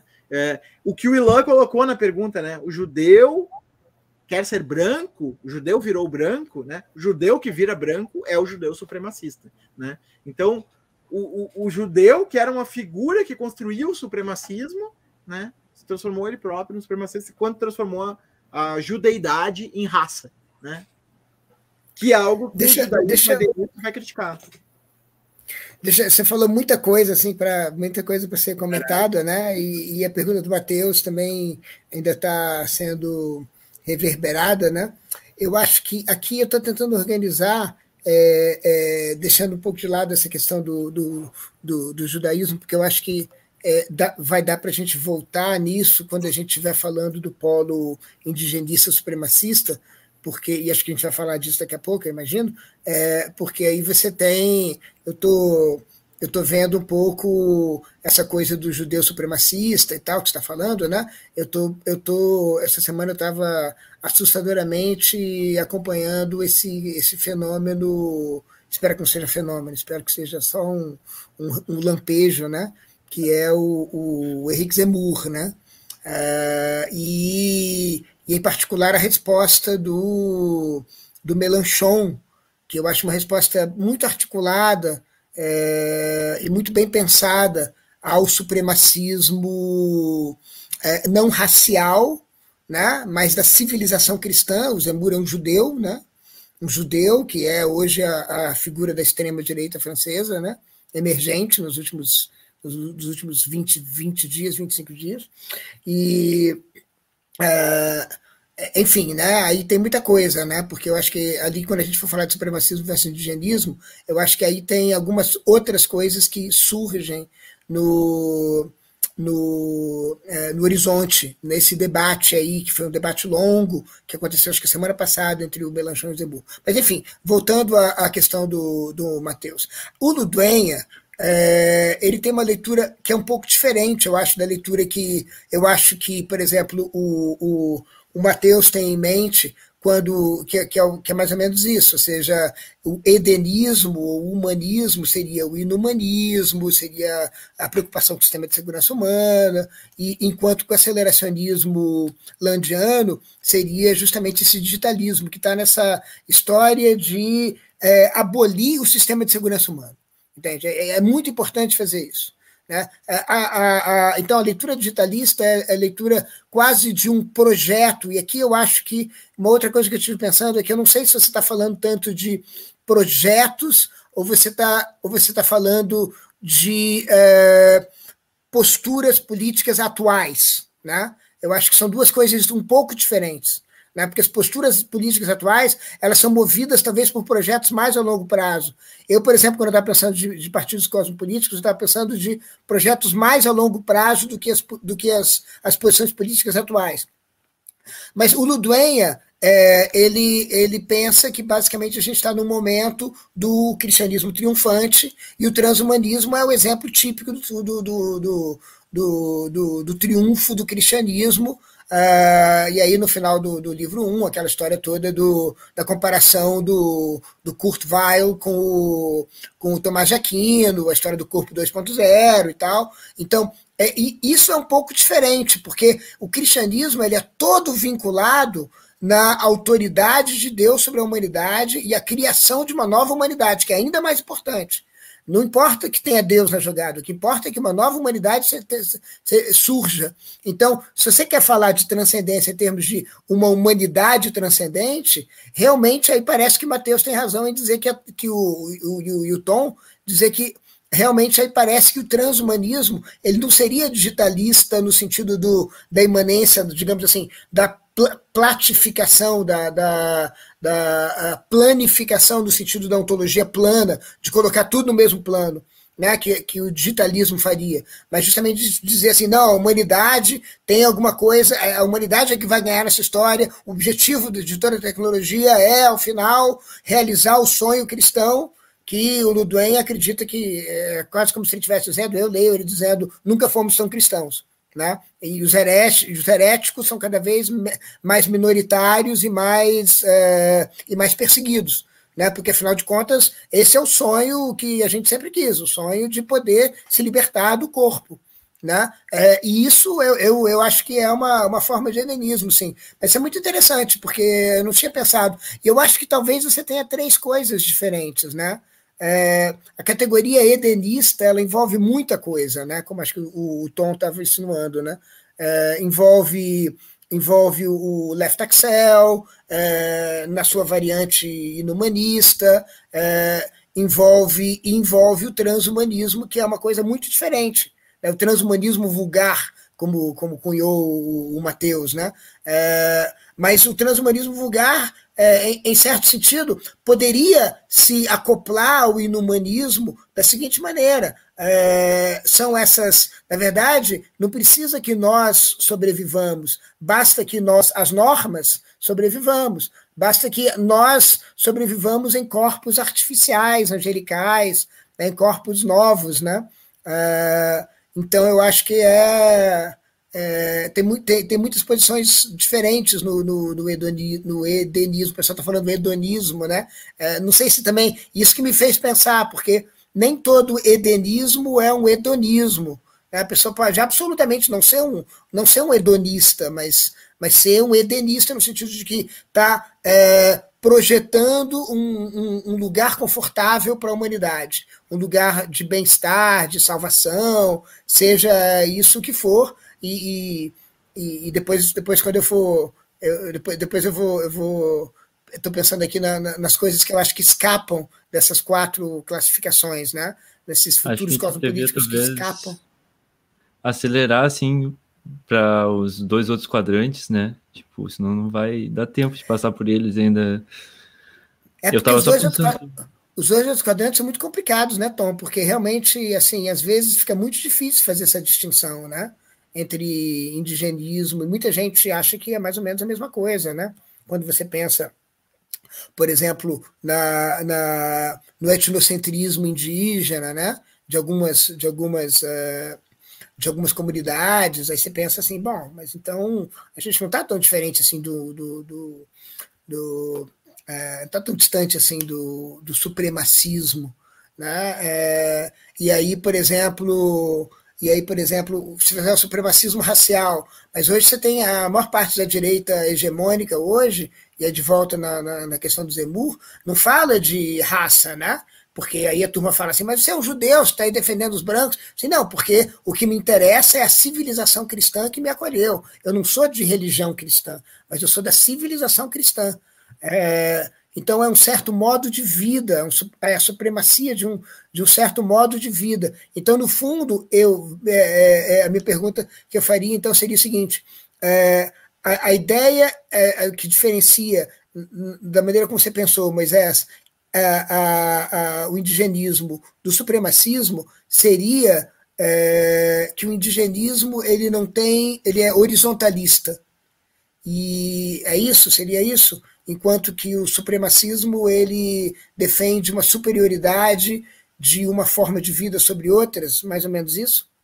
Ancorada antes na raça de, ou não, talvez? Antes de responder, eu só queria deixar marcado aqui para. Acho que acho que agora que a gente entrou nesse assunto, serve, serve como alavanca para entrar no, no, no, ponto do Peter, que foi um pouquinho disso que o, que o Rilan falou, né? Dessa, dessa relação é, a ser discutida né, entre, entre certas formas de indigenismo e de supremacismo.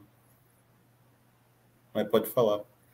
Não, eu poderia dizer que talvez o principal objetivo do texto tenha sido diferenciar de forma clara supremacismo e indigenismo. Aliás, eu posso colocar esse como meu atual projeto, né? Porque assim, eu tenho muitos amigos, tenho até amigos que, né? tenho até amigos que são edenistas, né? E eu não tenho nenhum problema com os edenistas, né? É, a minha tendência seria ser, imagina, aceleracionismo, que massa, cyberpunk, loucurada, vestir preto, niilismo, né? tudo a ver comigo, né? Um jovem urbano porto-alegrense aqui, louco para entrar nessa vibe, né? Então não tem nenhum problema com o edenismo. O meu problema é quando o edenismo diz que supremacismo e indigenismo são a mesma coisa. Daí eu acho que é um troço muito ruim né? Muito ruim, porque são completamente diferentes. Mas, ao mesmo tempo, eu reconheço que não existe uma. Uh, quer dizer, existe, né? Mas assim, não, uh, às vezes não está claro uma formalização dessa relação. Né? Talvez autores grandes, né, como o próprio uh, Verde Castro, que eu já falei, que para mim é a minha principal influência, né, uh, nesses escritos todos, uh, não tenha se dedicado a escrever algo né, do início ao fim, diferenciando claramente né, um tradicionalismo de um Dugin um indigenismo, né? Qual é a diferença, né? Então eu procurei nesse texto mostrar que são fenômenos completamente diferentes, né? É, e aí eu arrolaria algumas diferenças. Primeiro, o supremacismo é um fenômeno da modernidade, né? enquanto que o indigenismo é um fenômeno extramoderno. Né? E o que eu quero dizer com extramoderno? Eu quero, quero dizer que não toca, são só os índios isolados? Claro que não. O que eu quero dizer é assim, é de certa maneira, a matriz do pensamento não passa nem por um pró, nem por um anti-modernidade. É uma outra matriz, né? Que funciona com outros critérios. Por exemplo, todo o pressuposto da modernidade é o desencantamento do mundo. Isso Weber já falava, e a gente pode verificar isso de uma forma clara, né? Desencantamento do mundo. É, enquanto que o desencantamento nunca acontece nesse mundo extra-axial. Né? Se a gente pensar no pensamento do Simas, no pensamento do, do, do Copenhague, né? o mundo é habitado né, por infinitos espíritos né, que estão todo o tempo uh, tumultuando qualquer ideia de mecanicismo, de, de, né, de, de, de, de, uh, de uma ideia de um mundo uh, inerte. Né? Tudo isso se desfaz. Né? Por isso que vai nos interessar projetos como da Dona e da Nancy que tentam, de certa maneira, é, dar de novo uma energia, né, uma vibração para essas agências que foram silenciadas pela modernidade, né? Então, assim, o, o, o indigenismo ele é extramoderno, nesse sentido, ele está fora da modernidade. E o, o, o é, supremacismo ele é antimoderno, mas ele está dentro da modernidade, ele é a sombra da modernidade, né? Eu não cheguei a usar essa expressão, mas eu considero o supremacismo como a sombra da modernidade. Isso significa que não existe supremacismo sem modernidade. Né? Supremacismo é um fenômeno da modernidade, onde acontece uma sutura. Por exemplo, eu estava lendo, né, por influência do nosso amigo Rafa, né, o Meta Comentários, por influência do Gabriel Tupinambá, entre outros, né, o Kojin Karatani, né, o próprio Viver cita também o Karatani, né, é, e aí eu estava lendo lá sobre aquele livro dos modos de, de, de modes of exchange, né? Os modos de troca, né? E aí ele, ele, ele, a nação ali ocupa o papel da comunidade perdida, né? Pelo Estado moderno, economia moderna e tal. Então assim, nação e raça para mim são a mesma coisa. Só que eu quero colocar a raça. Eu não quero colocar a nação, sabe? Porque eu acho que nação é uma espécie de um avatar da raça, né? Então a raça é uma construção moderna, né? Uh, uh, ou melhor dizendo, a raça superior é uma construção moderna. Talvez se a gente olhar fora da modernidade, a gente encontre raças, né? Mas a ideia de uma raça uh, que tem essa relação todo parte, né? Em que o todo é a parte, né? A raça, essa raça, ela é uma raça, mas ao mesmo tempo ela é a raça, né? Todos os outros estão abaixo, né? Essa construção é uma construção tipicamente moderna. E ela, e ela surge então com o colonialismo, com o racismo científico, né? com uma série de coisas que são tipicamente modernas. Só que são o lado B da modernidade. Mas o lado B ainda pertence ao disco. Né? O lado B ainda pertence ao disco. Enquanto que o indigenismo é outro disco. O indigenismo não é o mesmo disco da modernidade. E o supremacismo é o disco da modernidade no seu lado B, que a modernidade não quer enxergar, a sua sombra, né? Aquilo que muitos, né? É, até, né? é, é, enfim, né, desde lá Dono Hackheimer, até gente, né, Bauman, galera que, né, daqui a pouco implica, né, com essa galera, uh, todo mundo trouxe, né, que são fenômenos tipicamente modernos, o nazismo, o fascismo, não são fenômenos antimodernos ou pré-modernos, são fenômenos profundamente modernos, né? Essa nostalgia tradicionalista por uma era de ouro é profundamente moderna. Né? É o ressentimento antimoderno dentro da modernidade. Quer dizer, aquela tendência hierárquica que estava contida sob a racionalidade da modernidade, que foi constantemente contestada pelas luzes, né? É, é, também é parte da modernidade. Né? Então são coisas totalmente diferentes. Então, formalmente, né, só para terminar, não ficar me estendendo, formalmente, o que eu formalizei foi assim: a, a, o, o supremacismo ele é uma materialização da transcendência. Né? Então ele pressupõe o espírito. Só que quando surge o espírito, quando surge o espírito, desaparecem os espíritos. Espírito e espírito são incompatíveis. Né? Espírito, o espírito hegeliano e os espíritos.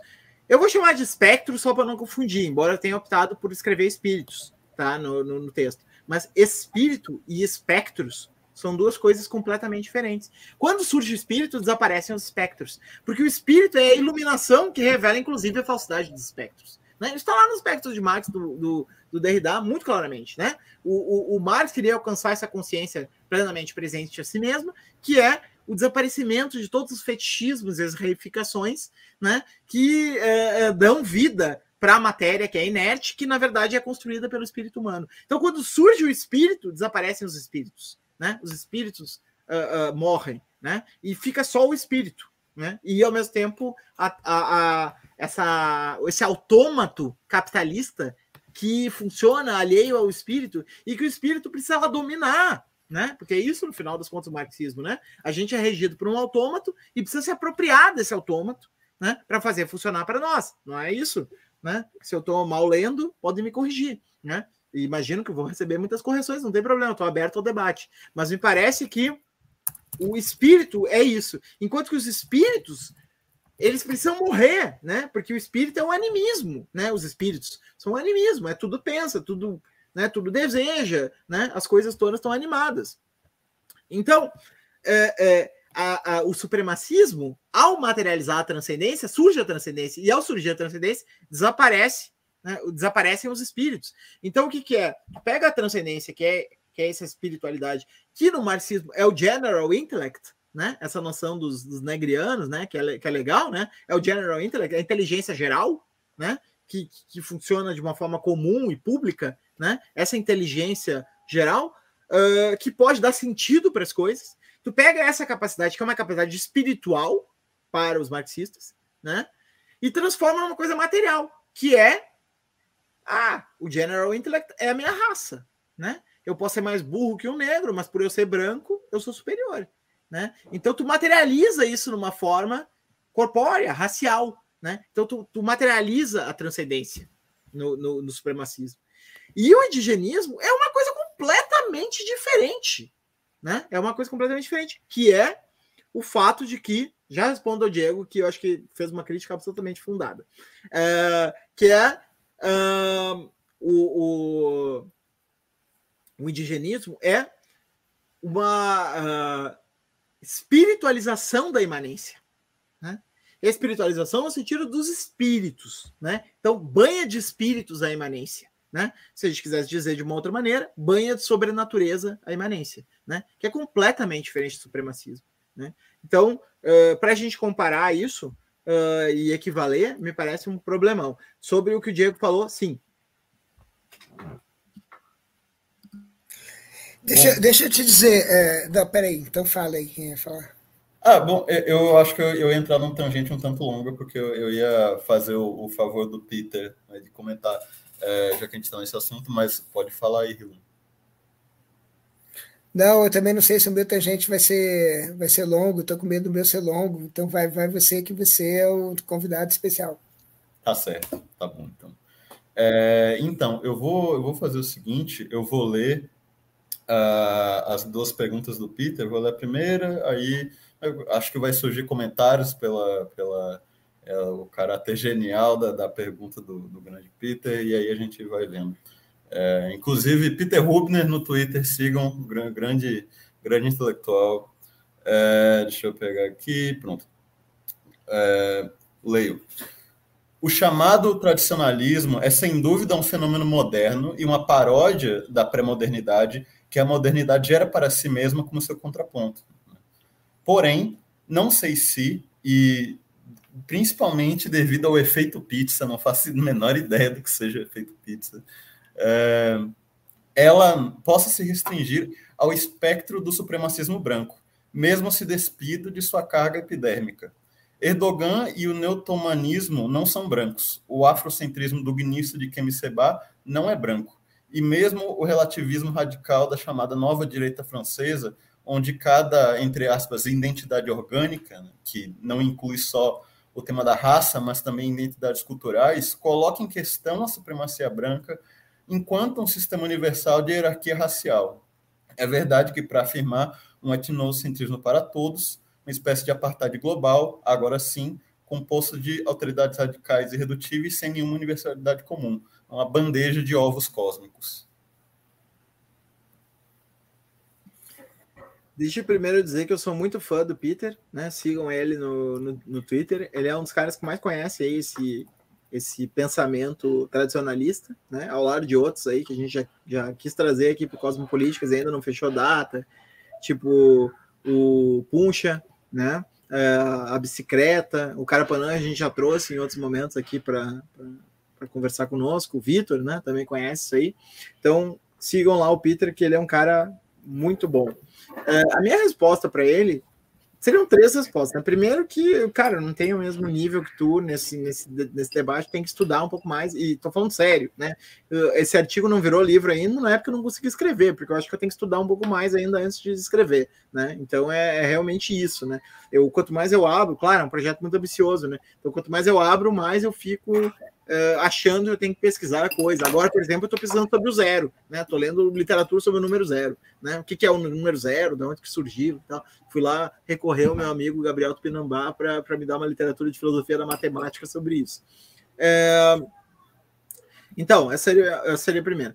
Uh, depois, assim, eu, eu, diria que tem duas saídas de responder isso aí, tá? A primeira uh, seria, assim, uh, mais, mais simples, né? Que seria de dizer o seguinte: tem escalas, né? De, de supremacismo. Porque se a gente pensar no caso brasileiro, é muito é fácil de pensar, né? Vamos pensar nas. O Bolsonaro não é supremacista? É evidente que o Bolsonaro é supremacista, mas o Bolsonaro vai lá e se ajoelha diante do Trump. Né? Por quê? Porque tem uma escala né, hierárquica que o próprio supremacista reconhece. Então, o fato dele ser um supremacista interno não quer dizer que ele não possa reconhecer escalas hierárquicas supremacistas. Né? Quer dizer, não tem supremacista sem uh, hierarquias né, uh, miméticas uh, supremacistas, né, hierarquias que vão operando com uma escada né, mimética de brancos, né? O branco mais próximo do branco, um pouquinho mais próximo do branco, e, e assim vai, né? Numa escala né, mimética. Então, assim, não existe supremacia sem isso, e não existe supremacia sem lumpen radicais né, no sentido do Achille Mbembe, né, que são esses sujeitos completamente desiludidos e, e, jogados numa situação de tal precariedade e crueldade que eles já assumem uma espécie, o que o Mbembe chama, que é um conceito que eu quero desenvolver também, de messianismo negativo, né, que é uma espécie do messianismo do pior, né, não o messianismo do melhor, né, é um messianismo antidenista, né, um messianismo supremacista, né, um messianismo de que uh, tu, o pior vai acontecer e ele é irremediável, né, então se trata de lutar pelo pior e não lutar pelo melhor, né? É, o, o Mbembe desenvolve isso nas suas obras, eu quero também desenvolver. E a outra resposta, né, só para terminar essa intervenção, seria que é, talvez a gente precise continuar com referente raça, sempre considerando que raça é intercambiável com nação e gênero, tá? Então, a raça branca é também o patriarcado e é também uh, a nação ocidental, né, as nações ocidentais, as, as várias nações né, do Ocidente. Uh, então, raça, gênero e nação estão diretamente conectadas.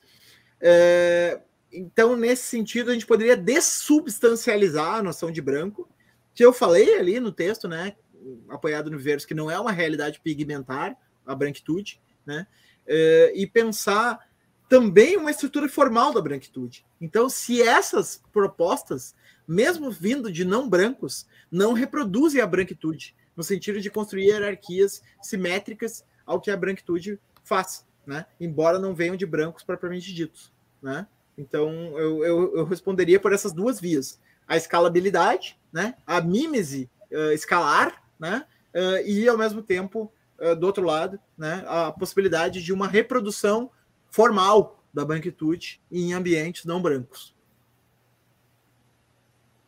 Não creio que eu tenha respondido o Peter, porque ele manja muito, mas é, uma, é um esboço inicial, é uma hipótese que eu quero conversar, continuar conversando com ele.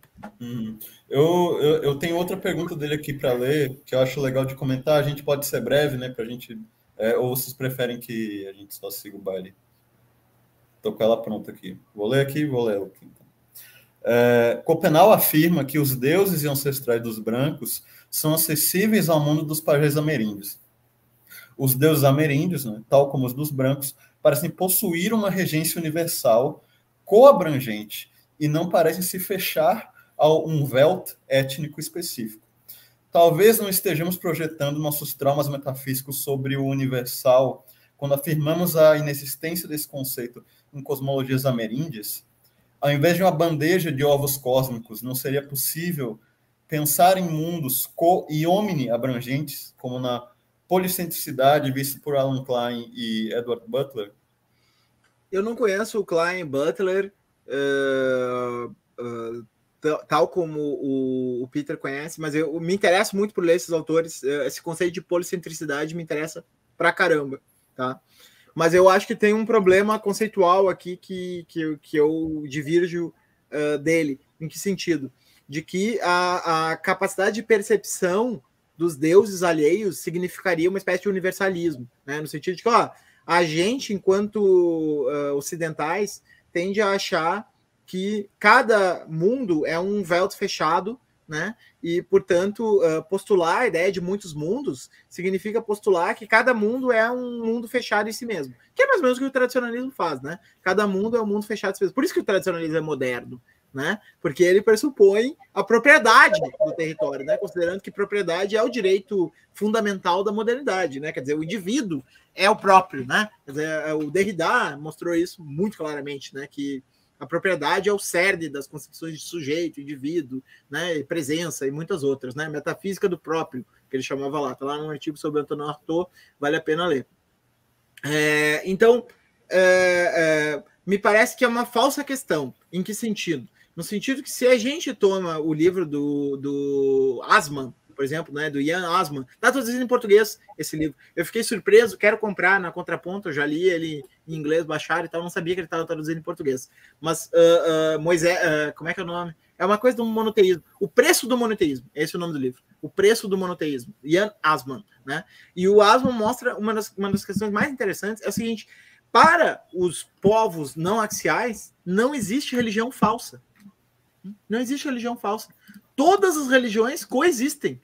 Então, o grande problema que nós modernos colocamos, que é o problema de como podem coexistir divindades diferentes, de crenças diferentes, né? Aquele problema do porta dos fundos lá, que o cara chega no céu e vai ver qual é o Deus verdadeiro, né?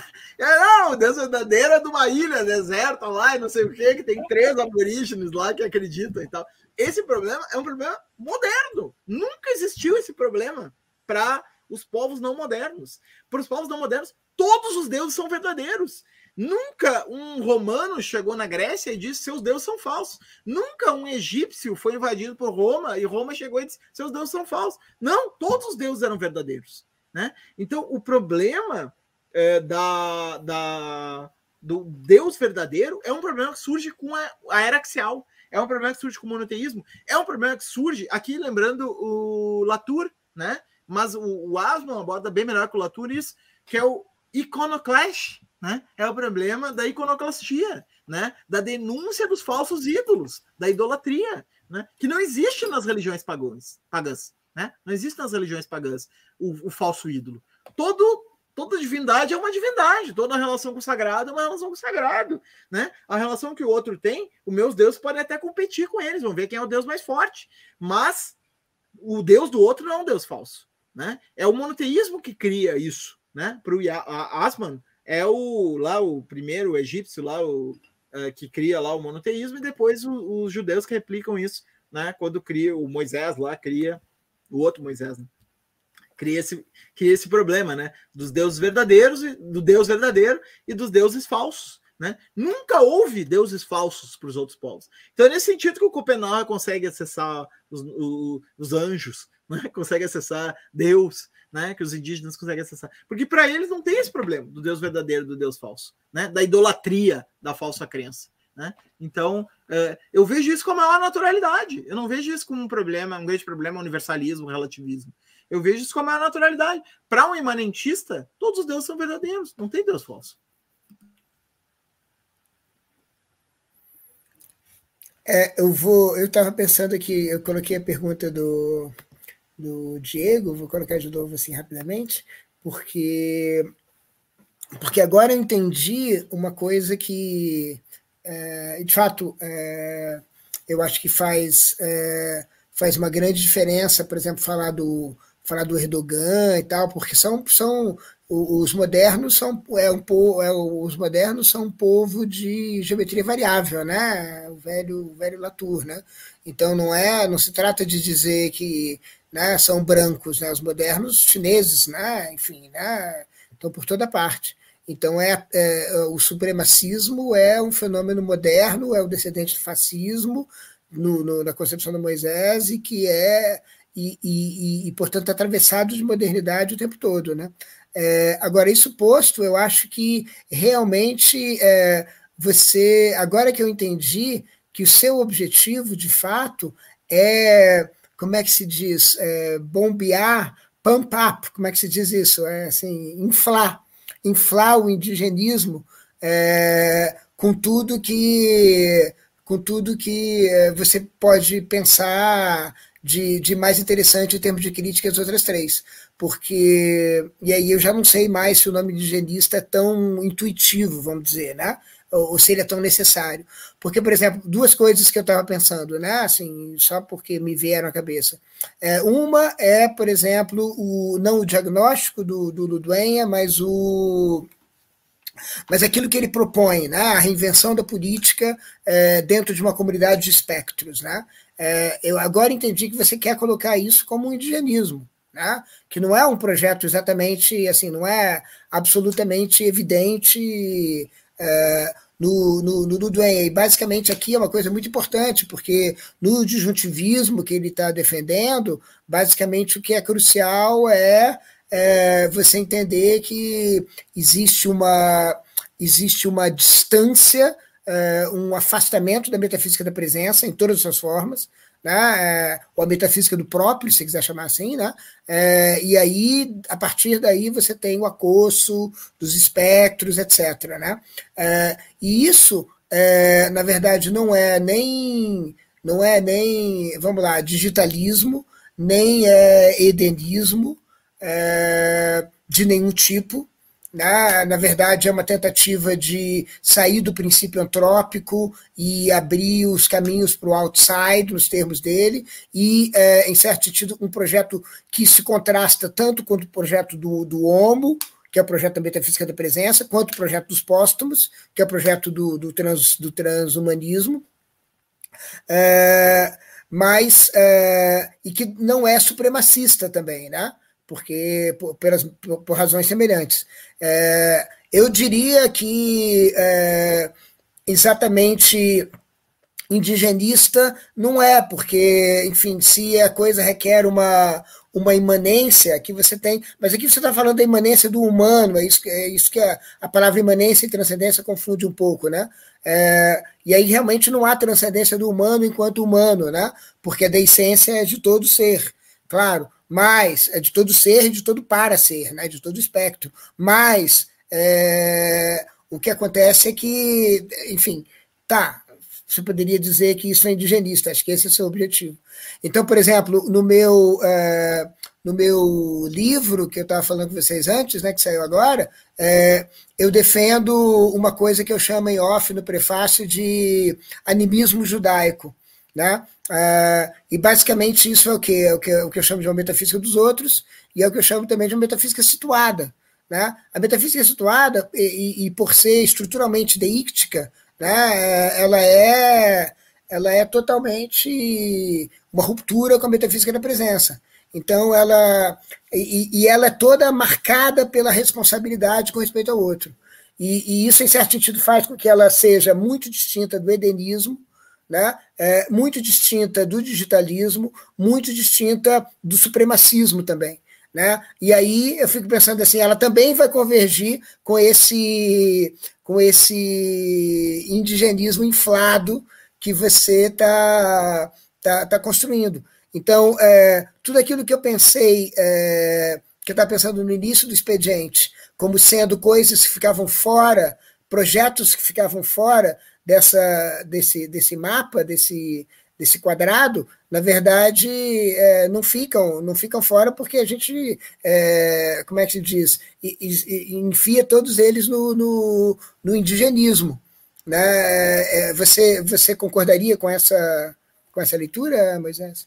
Tem, tem três coisas sobre indigenismo que eu estou pensando à luz do que tu falou agora. Primeira, é, o indigenismo ele, ele dá para definir em dois princípios. Primeiro, o indigenismo é a, a, ausência de desconexão dos espíritos da Terra, né? Definição do Serzinski, né? Foi uma das coisas que eu aprendi no, no seminário lá do, do Eduardo da Débora, né? Como pronunciar aquele cara, Branislav Serzinski, que tem um sobrenome super difícil de, de, de pronunciar e tal, né? O, o, o indigenismo é a, a inexistência, de certa maneira, a inexistência do desencantamento, né? A Terra continua espiritualizada, né? Então esse seria o primeiro ponto do indigenismo. E esse, o segundo ponto do indigenismo é a, a, uma espécie de reprodução da lógica da sociedade contra o Estado. Em que sentido? No sentido de que a, a qualquer metaposição imediatamente, e aí metaposição é o Estado, né? Nesse caso, qualquer metaposição, imediatamente ela não é apenas refutada, ela é combatida, né? Então, assim, o indigenismo é a negativa da existência de uma metaposição, né? Quer dizer, tu só consegue falar. E aí, né, em relação ao que tu falou, uma das expressões das tantas que tu definiu, né, o teu próprio pensamento, como metafísica situada, né? Para mim, cabe perfeitamente no indigenismo, né? É uma metafísica situada. É isso que é o indigenismo. Quer dizer, tu nunca pode falar de um ponto que não é um ponto numa situação. E nesse caso, a própria questão do universalismo, ah, mas nós precisamos do universalismo mínimo, ela se faz porque não dá para chegar no universalismo na medida que está sempre falando do situado, né? Não se trata sempre de fazer negociações entre situados, né? Nunca tu vai alcançar uma terceira posição uh, acima meta, né, dos situados. Nada contra meu amigo meta comentários, né? Mas é uma luta contra o meta, né? É uma luta contra o meta. É, é a destruição do meta, né? É, no sentido de que tu só consegue falar é, eu botei o tom para rir aqui conosco. Eu não tinha visto que ele tinha voltado.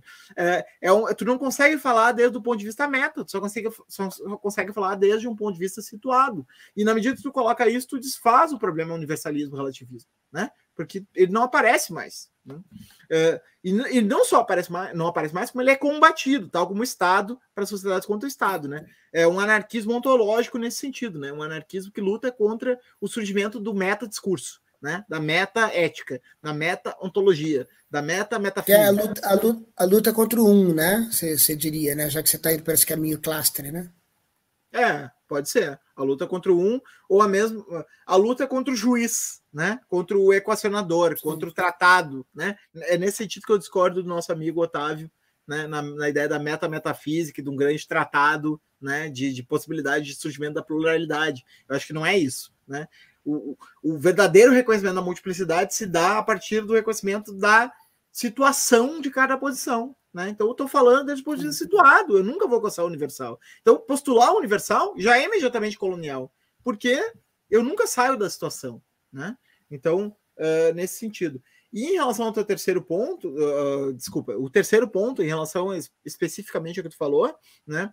Uh, eu não tenho um projeto tão ambicioso de definir o indigenismo quanto o Luduenha tem. Eu acho que o projeto do Luduenha é mais ambicioso, uma metafísica né, geral e tal, né? É, é, mas eu acho que tem conexões né, entre, entre o que o, o Luduenha fala e o indigenismo. Mas eu defino o indigenismo não só a partir. Não só como parte de uma metafísica, mas como uma parte de uma cartografia. Então eu não estou só especulando né, é, como um filósofo tradicional, que eu admiro pra caramba o Luduenha por fazer isso, mas às vezes, para mim, ele salta do chão de uma maneira um pouco. Que para mim é, é um pouco desinteressante, digamos assim. Eu prefiro que a minha filosofia esteja respaldada, né? Então, se tu me perguntar o que é indigenismo, eu vou dizer, são os povos ameríndios.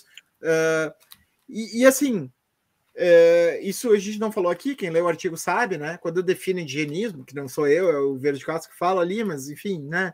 Uh, e outros, né? O, o Achille Mbembe também fala isso, né? Indígena é aquele que está ligado à terra, né? Indígena não é os, não são os ameríndios, né?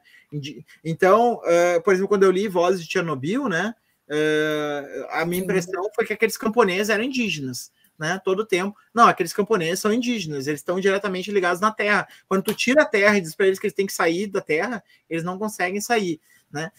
E os ciganos também são indígenas, na minha concepção tá? Porque embora a terra deles seja fluida, né? Eles sejam nômades, eles não deixam de estar conectados com uma terra, né? Uh, então, assim, uh, eu não quero dizer com isso, eu não quero partir do conceito da terra como território. A terra é diferente do território, né? O indígena é esse pensamento com o pé fincado na terra, tá? É, pois é, aí eu acho que a coisa complica, né? Aí a coisa complica bastante. Eu queria aproveitar também para responder dois comentários que que apareceram aqui. É, esse aqui, é, e depois é, esse aqui, comentário também, que é o comentário do Manilier. É, mas sim, mas aí eu acho que a coisa complica. Porque, por exemplo, é, eu acho que tanto no caso do Duenha quanto no meu caso, do, do animismo judaico, eu já explico as histórias de animismo judaico melhor daqui a pouco, é, tanto nesse, num caso quanto no outro, é, é, eu acho que essa relação com a Terra não, não, não, aparece. Uma coisa, que, uma coisa que foi muito interessante no simpósio do lançamento do livro foi é, as observações do é, Chris Ray Alexander, que ele comparava justamente o indexicalismo com é, esse, essa relação com a Terra, que da maneira como aparece em alguns textos em Heidegger. Né? É, ele dizia assim: ah, na verdade, você está substituindo essa relação com a Terra com, com, por meio de uma relação com uma coisa que é, parece heideggeriana, mas não é, que é a ideia de proximidade. Né? Eu falo no livro que a proximidade não como tradução de Nähe, do Heidegger, mas a proximidade como tradução de proximité, do Levinas. E são coisas um pouco diferentes. Mas, basicamente, sem entrar nesses detalhes, basicamente o que importa ali não é que essa relação com a Terra, ela, uh, ou seja, a ideia do, do, do, situado é a ideia da posição em que você está. Você não tem uma posição, digamos, para usar o jargão do livro, substantiva, que é aquela terra que é a referência de você o tempo todo. Então, a terra também é, é substantivada no projeto desses. E também no caso do Luduenha, eu acho que se indigenismo é associação à terra, o projeto Luduenha não me parece ser indigenista nesse caso, né? é, é, uma, é, é alguma coisa que está fora desse, desse, desse, desse quadrante e pronto, né? A gente chegou no ponto que a gente é, devia chegar mesmo às, às 9h50. Quer dizer que, de fato, todo quadrado de oposições é o começo de uma figura mais complexa de oposições. Né? É, eu acho que há outras oposições, né? talvez uma pirâmide de oposições, um, né? uma figura em três, em 3D de oposições, né? É, porque porque de fato aí eu acho que no, no, o indigenismo tem aí umas, umas, uma, uma fratura importante, né? Porque é, eu acho que a, o elo com a terra, esse elo com a terra, ainda que você possa dar bons tratos à bola, e eu gostaria muito, eu acho até que tem pistas para você fazer isso, é, existe um eco é, é muito difícil falar isso, é muito difícil. Mas pode haver um eco de justamente aquilo que é, o Luduenha, por exemplo, quer evitar. Né? É, agora, só aproveitando para responder a, a aquelas perguntas, Elder Dutra fala animismo judaico seria Kabbalah. É, na verdade, é, é, animismo judaico é uma é, uma, é, uma, é um nome que eu coloquei no prefácio, porque o livro é, trata de fazer uma coisa que eu acho bastante importante, que é, é a tarefa dupla de Levi, ler Levinas ao lado de Whitehead e ler Whitehead ao lado de Levinas. Isso quer dizer o quê? Ler é, alguma coisa que está bastante próxima, digamos assim, de um animismo, né, ou de um pan-experimentalismo, ou um pan-perceptualismo, né, é, e é, um elemento judaico é, que é o elemento da responsabilidade pelo outro, que é uma coisa que rompe com o edenismo em particular, porque justamente a responsabilidade pelo outro é o que é o que digamos assim é o que o que incide sobre mim, né? O que faz a posição que eu tenho, né? É, no, na concepção indexicalista da coisa. É, então é, então é nesse sentido, né? O judaico aqui é, é, mais ou menos como Moisés, talvez entendendo Levinas de outro jeito e lendo Levinas uh, talvez a torto, né? É, tentando é, tirar ele do excepcionalismo humano, que é uma coisa que é a tarefa central do livro, né? Tirar ele do daquilo que Derrida uma vez chamou de um compromisso com o neutro, com o neutro que é humano, uma coisa que é um elemento meu e do outro. Mas enfim, essa é uma longa discussão. É, e a outra coisa que eu queria responder rapidamente, antes de passar a bola para o pro, pro Moisés, sobre essa questão da terra, é a pergunta sobre o Manilier. E eu queria responder justamente porque eu estava às voltas com o Manilier justamente hoje. Né? É, é, e, e, e, e acho que sim. Acho que basicamente aí você tem justamente uma, uma uma ontologia meta no sentido que o, que o Moisés estava falando, né? que você tem que articular é, de acordo com a posição em que, sei lá, o senso comum está, né? Entende? Você não tem que. Não, você, não, você não fica do lado de fora. Né? Você está sempre posicionado né? dentro de um contraste, de uma comparação. Então, eu acho que sim. Eu acho que aí você poderia, só para terminar a provocação, e eu não falo mais nada, você poderia até alistar o Manilier também no seu, no seu indigenismo hiperinflado. Eu queria comentar uma coisa que o Ilan trouxe, acho que talvez antes de. Eu já compartilhei a, a tela aqui, que ela pediu para compartilhar de novo o, o mapa, mas tinha um comentário que eu já queria fazer, que agora foi bem o que o, que o Ilan trouxe antes de responder essas perguntas. Tá dando para enxergar aí isso? Tá muito é. pequeno para mim, né? Acho que talvez seja pequeno para todo ah, mundo. Tem a, a, opção de tela cheia. É um, um, um quadradinho no pequeno. Paint? Não, tem, não, tem que botar um ah, zoom. Aqui, ó. Eu tô dizendo no, eu tô dizendo no nosso, na nossa plataforma aqui de, ó, a plataforma aí. é, ah, tá. Não, eu, eu, eu, acho que eu botei no Paint também. Não, não para mim tá perfeito. Clicando no negócio ali dá para ver certinho. Não, tem que botar mais um pra gente enxergar. Bota mais. Aumenta o zoom. Peraí, eu, eu, eu vou parar de compartilhar e compartilhar de novo porque porque eu criei agora uma nova, eu maximizei ali no Paint vai ficar melhor, ó. Com isso aqui, assim. Sim. Certo? Estão vendo? Perfeito. Tá. melhor assim. Exige um esforço, Aí... mas dá pra ler. Enfim, eu fui largando as coisas aí, não sei se tá pertinente, né? Daria pra gente ficar discutindo. Depois a gente pode continuar lá, jogar no Twitter do uhum.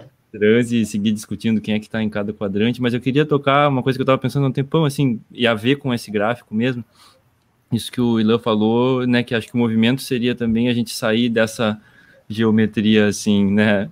Muito quadrada, porque as coisas começam a. Né, e tem uma coisa que se sugeriu desde o início, principalmente, que é como, de um lado, parecia haver um, um, um, intimidade, né, uma intimidade secreta entre o extremo do digitalismo e o extremo do supremacismo, certo? Onde estaria o Nick Land, por exemplo, onde eu também estava pensando que talvez um negócio místico do tipo o grupo de Num talvez tivesse. É como nesse... se fosse uma bola quase, né? Tipo, é, eles se encontrassem é. na ponta. Sim, sim, é como se virasse uma bola também, porque do outro lado, desde a discussão do Ilan né, sobre uma possível aliança de esquerda entre os inumanistas e os animistas, aí também colaria os outros dois extremos. Então a gente pensaria que a gente imprimiria isso aqui e, e faria uma, uma bola. Só que o problema é que essa bola, ela não implica simplesmente assim algo banal, ela implica que o abstrato e o concreto são um contínuo e que o imanente e o transcendente são um contínuo. E aí eu fico pensando também, porque outra coisa que estava me incomodando todo o tempo, e essas duas coisas se conectaram agora no final, outra coisa que me incomoda todo o tempo é a associação do perspectivismo, por exemplo, com necessariamente concreto, com necessariamente imanente. Acho que o, o trabalho do Ilan, um pouco com Levinas e tudo, parece que, que, que, problematiza isso um pouco. O trabalho do Alan Klein e do Edward Butler, eu acho que problematiza isso bastante. E, e aí me lembrou daquela discussão que o Latour recupera do debate entre o Viveiros e o Descolar, que é perspectivismo é, tipo ou bomba, né? Que tem o quadrante de quatro tipos também do Levinas, do Levinas do Descolar, em, em, que o perspectivismo é um tipo e o Viveiros diz, não, o perspectivismo não é um tipo, o perspectivismo é uma bomba que explode todos esses quadrantes, certo? Porque aí eu me pergunto se no perspectivismo ou em coisas semelhantes, né, em talvez uma coisa mais ampla na qual a gente pudesse incluir o perspectivismo, é, não transformaria esse quadro todo a partir de, do momento em que a relação entre imanência e transcendência seria a partir de uma perspectiva, ou seja, algo aparece como imanente ou transcendente a partir de uma perspectiva, algo aparece como abstrato ou concreto a partir de uma perspectiva, que era um pouco o que eu estava tentando discutir nessa fala que eu fiz início dessa semana lá no, no evento da UERJ, lá organizado pelo, pelo Alexandre Mendes, é, que, que era perspectivismo e, e, e plataforma, certo? Tipo, como que, que, que um ambiente, como é que uma relação entre níveis de abstração e de concretude ou de imanência de transcendência pode ser navegada em termos perspectivistas, certo? Que é uma coisa que eu estou recém começando a explorar, assim, não consegui, sabe, figure it out ainda, mas que eu acho que talvez várias dessas desses incômodos que começam a aparecer de tipo como é que isso pode estar tá aqui e ao mesmo tempo se comunicar com aquilo que está lá, sabe? Que aparece em vários momentos aqui. Como é que pode ter esses materialismos dentro do, do abstrato transcendente, sabe? Todas, todas essas questões parece que poderiam se, re, se, se, reorganizar, assim. É, era só esse meu, meu comentário.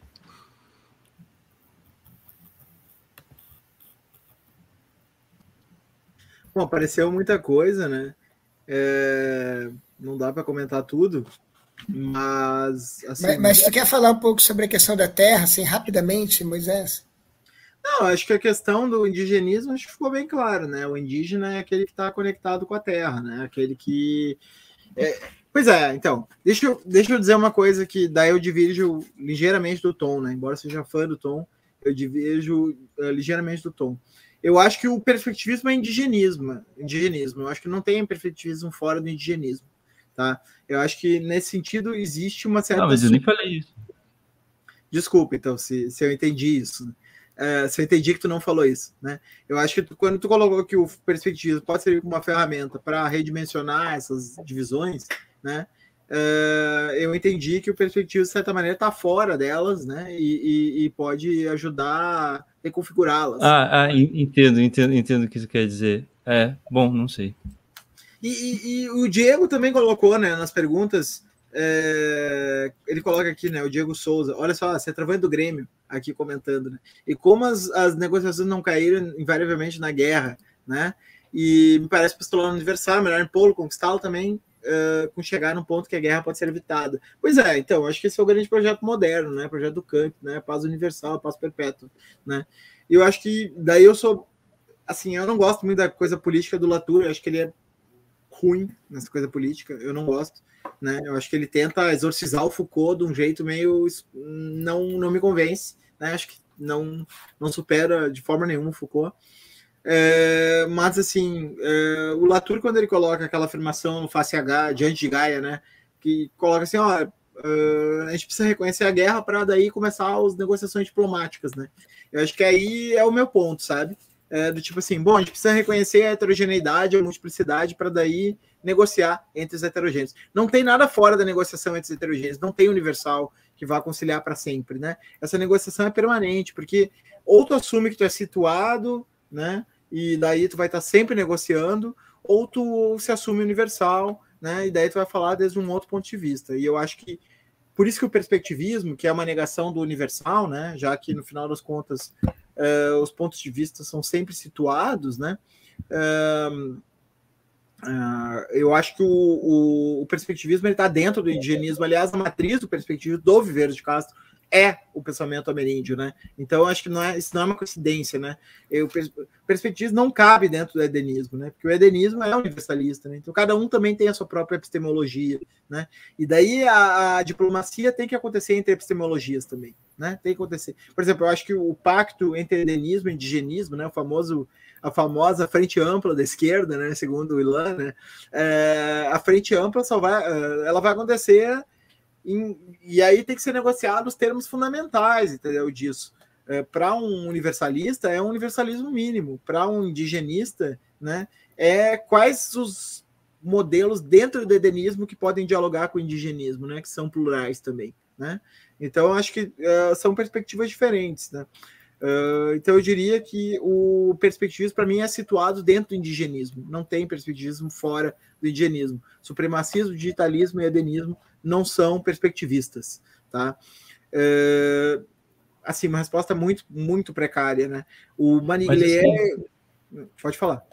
É, outra coisa que eu tinha pensado e que acabei não falando, que eu acho que conecta justamente com isso, né? Que, pelo que eu entendi, desde lá do início, toda essa esse pensamento está muito ligado a essa discussão da era axial e, e, e, em algum momento eu acho que tu falou que digitalismo, edenismo e supremacismo seriam axialidade, seriam eixos, certo? E, e, e, o indigenismo não. Então, já parece que essa forma aqui seria misleading, assim, né? Que na verdade você teria que ter o indigenismo e três eixos saindo do indigenismo e alguma forma tridimensional ou meio não orientável, né?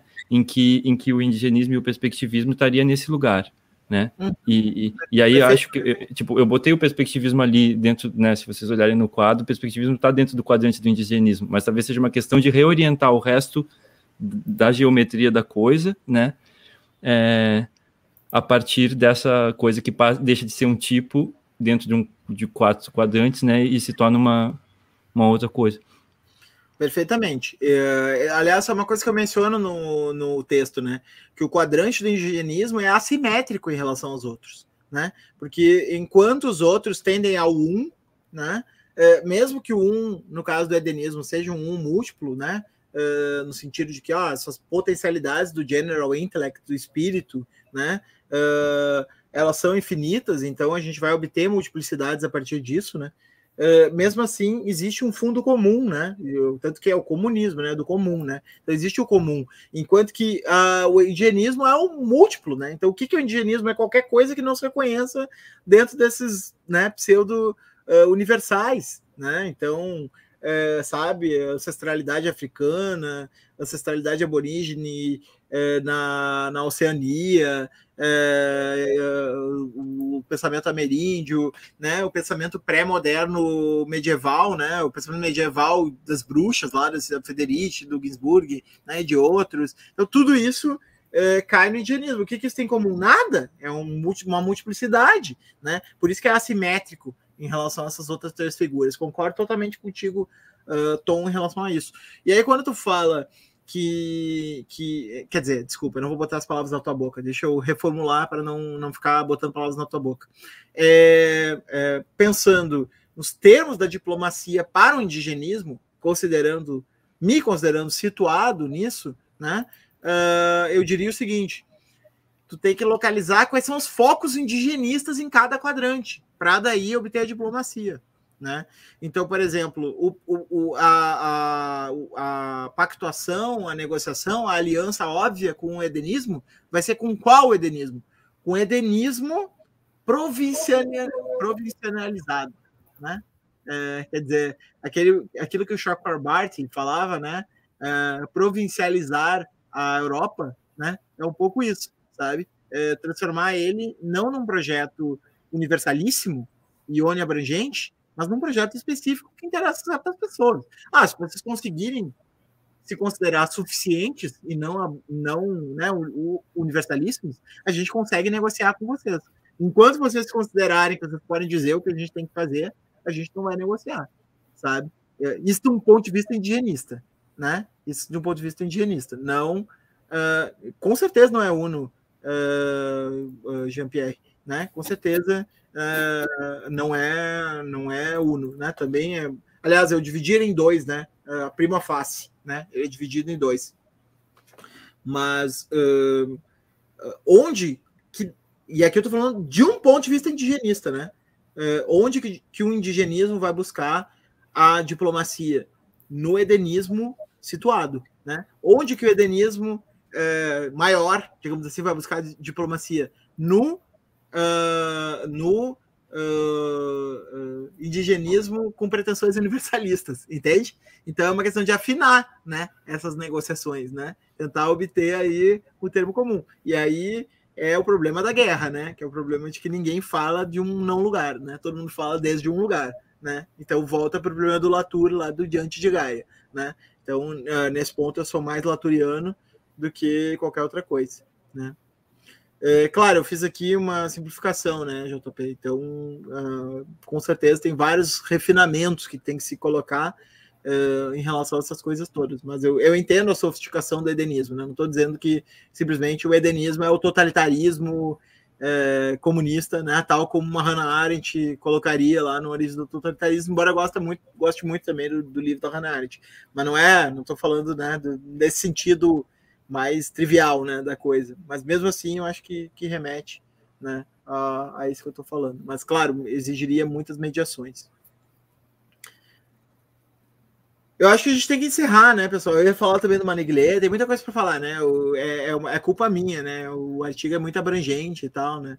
Mas eu acho que a gente tem que encerrar. O, o nosso host principal caiu aqui, eu acho, da, da conexão. Eu tenho uma coisa muito importante para falar. Manda. Boa noite, presidente Lula. Imaginei, né? imaginei. Finalmente! Né? não situamos, não tentamos situar o presidente Lula dentro dos quadrantes, mas. Ah, pois olha no Twitter, dá uma olhada no Twitter, tem um presente lá para você, amigo. tá certo. Depois eu vou postar no, no Twitter lá esse, esse quadrante aqui. Aí também vou postar a versão sem os, sem os nomes para que cada um possa colocar os seus. e aí a gente vai discutindo. Isso aí. Deixa eu só, para terminar, tira aí. É, eu tiro aqui. só para terminar, né, já que o, o host nos largou, uh, deixa só para terminar falar que na próxima terça-feira, no dia 26, a gente vai ter uma, um live de parceria entre a Sob Influência e o Transe.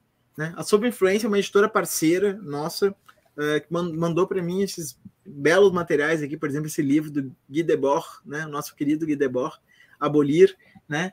Por exemplo, esse, esse pôster lindo aqui, ó, né? com um olho aqui, muito bacana, tá? entre outros materiais muito legais que eles mandaram da editora, você pode receber aí se entrar em contato com a editora.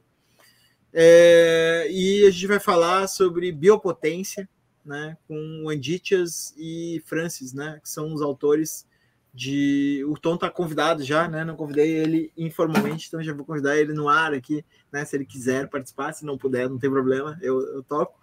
É, sobre biopotência para além da biopolítica, né? Um livro que foi lançado no selo da editora, né? E aí vai ser a primeira parceria entre o canal e a editora conversando com essas com essas pessoas, tá? Também semana que vem a gente vai ter, como o Ilan já anunciou várias vezes, né? Um live com a Cássia e outras pessoas sobre xenofeminismo. A Cássia é uma referência aqui para nós também da interlocução do transe, né? A gente fica muito feliz de recebê-la, já esteve aqui em outros momentos. E é, é isso, né? Concreto transcendente necessariamente é só gente escrota. Eu tenho que pensar sobre essa tua pergunta agora, já, também, já perdi nas categorias, né? Fica para a próxima. Um beijo para todo mundo, siga o canal, né? Fala, Dami. É, não, era exatamente isso. Siga o canal, compartilha, comentem, siga a gente nas redes sociais, deixa o like. Obrigado, Dami. Te amo. Até a próxima. Tchau, gente. Valeu, Matheus. Valeu, valeu, galera.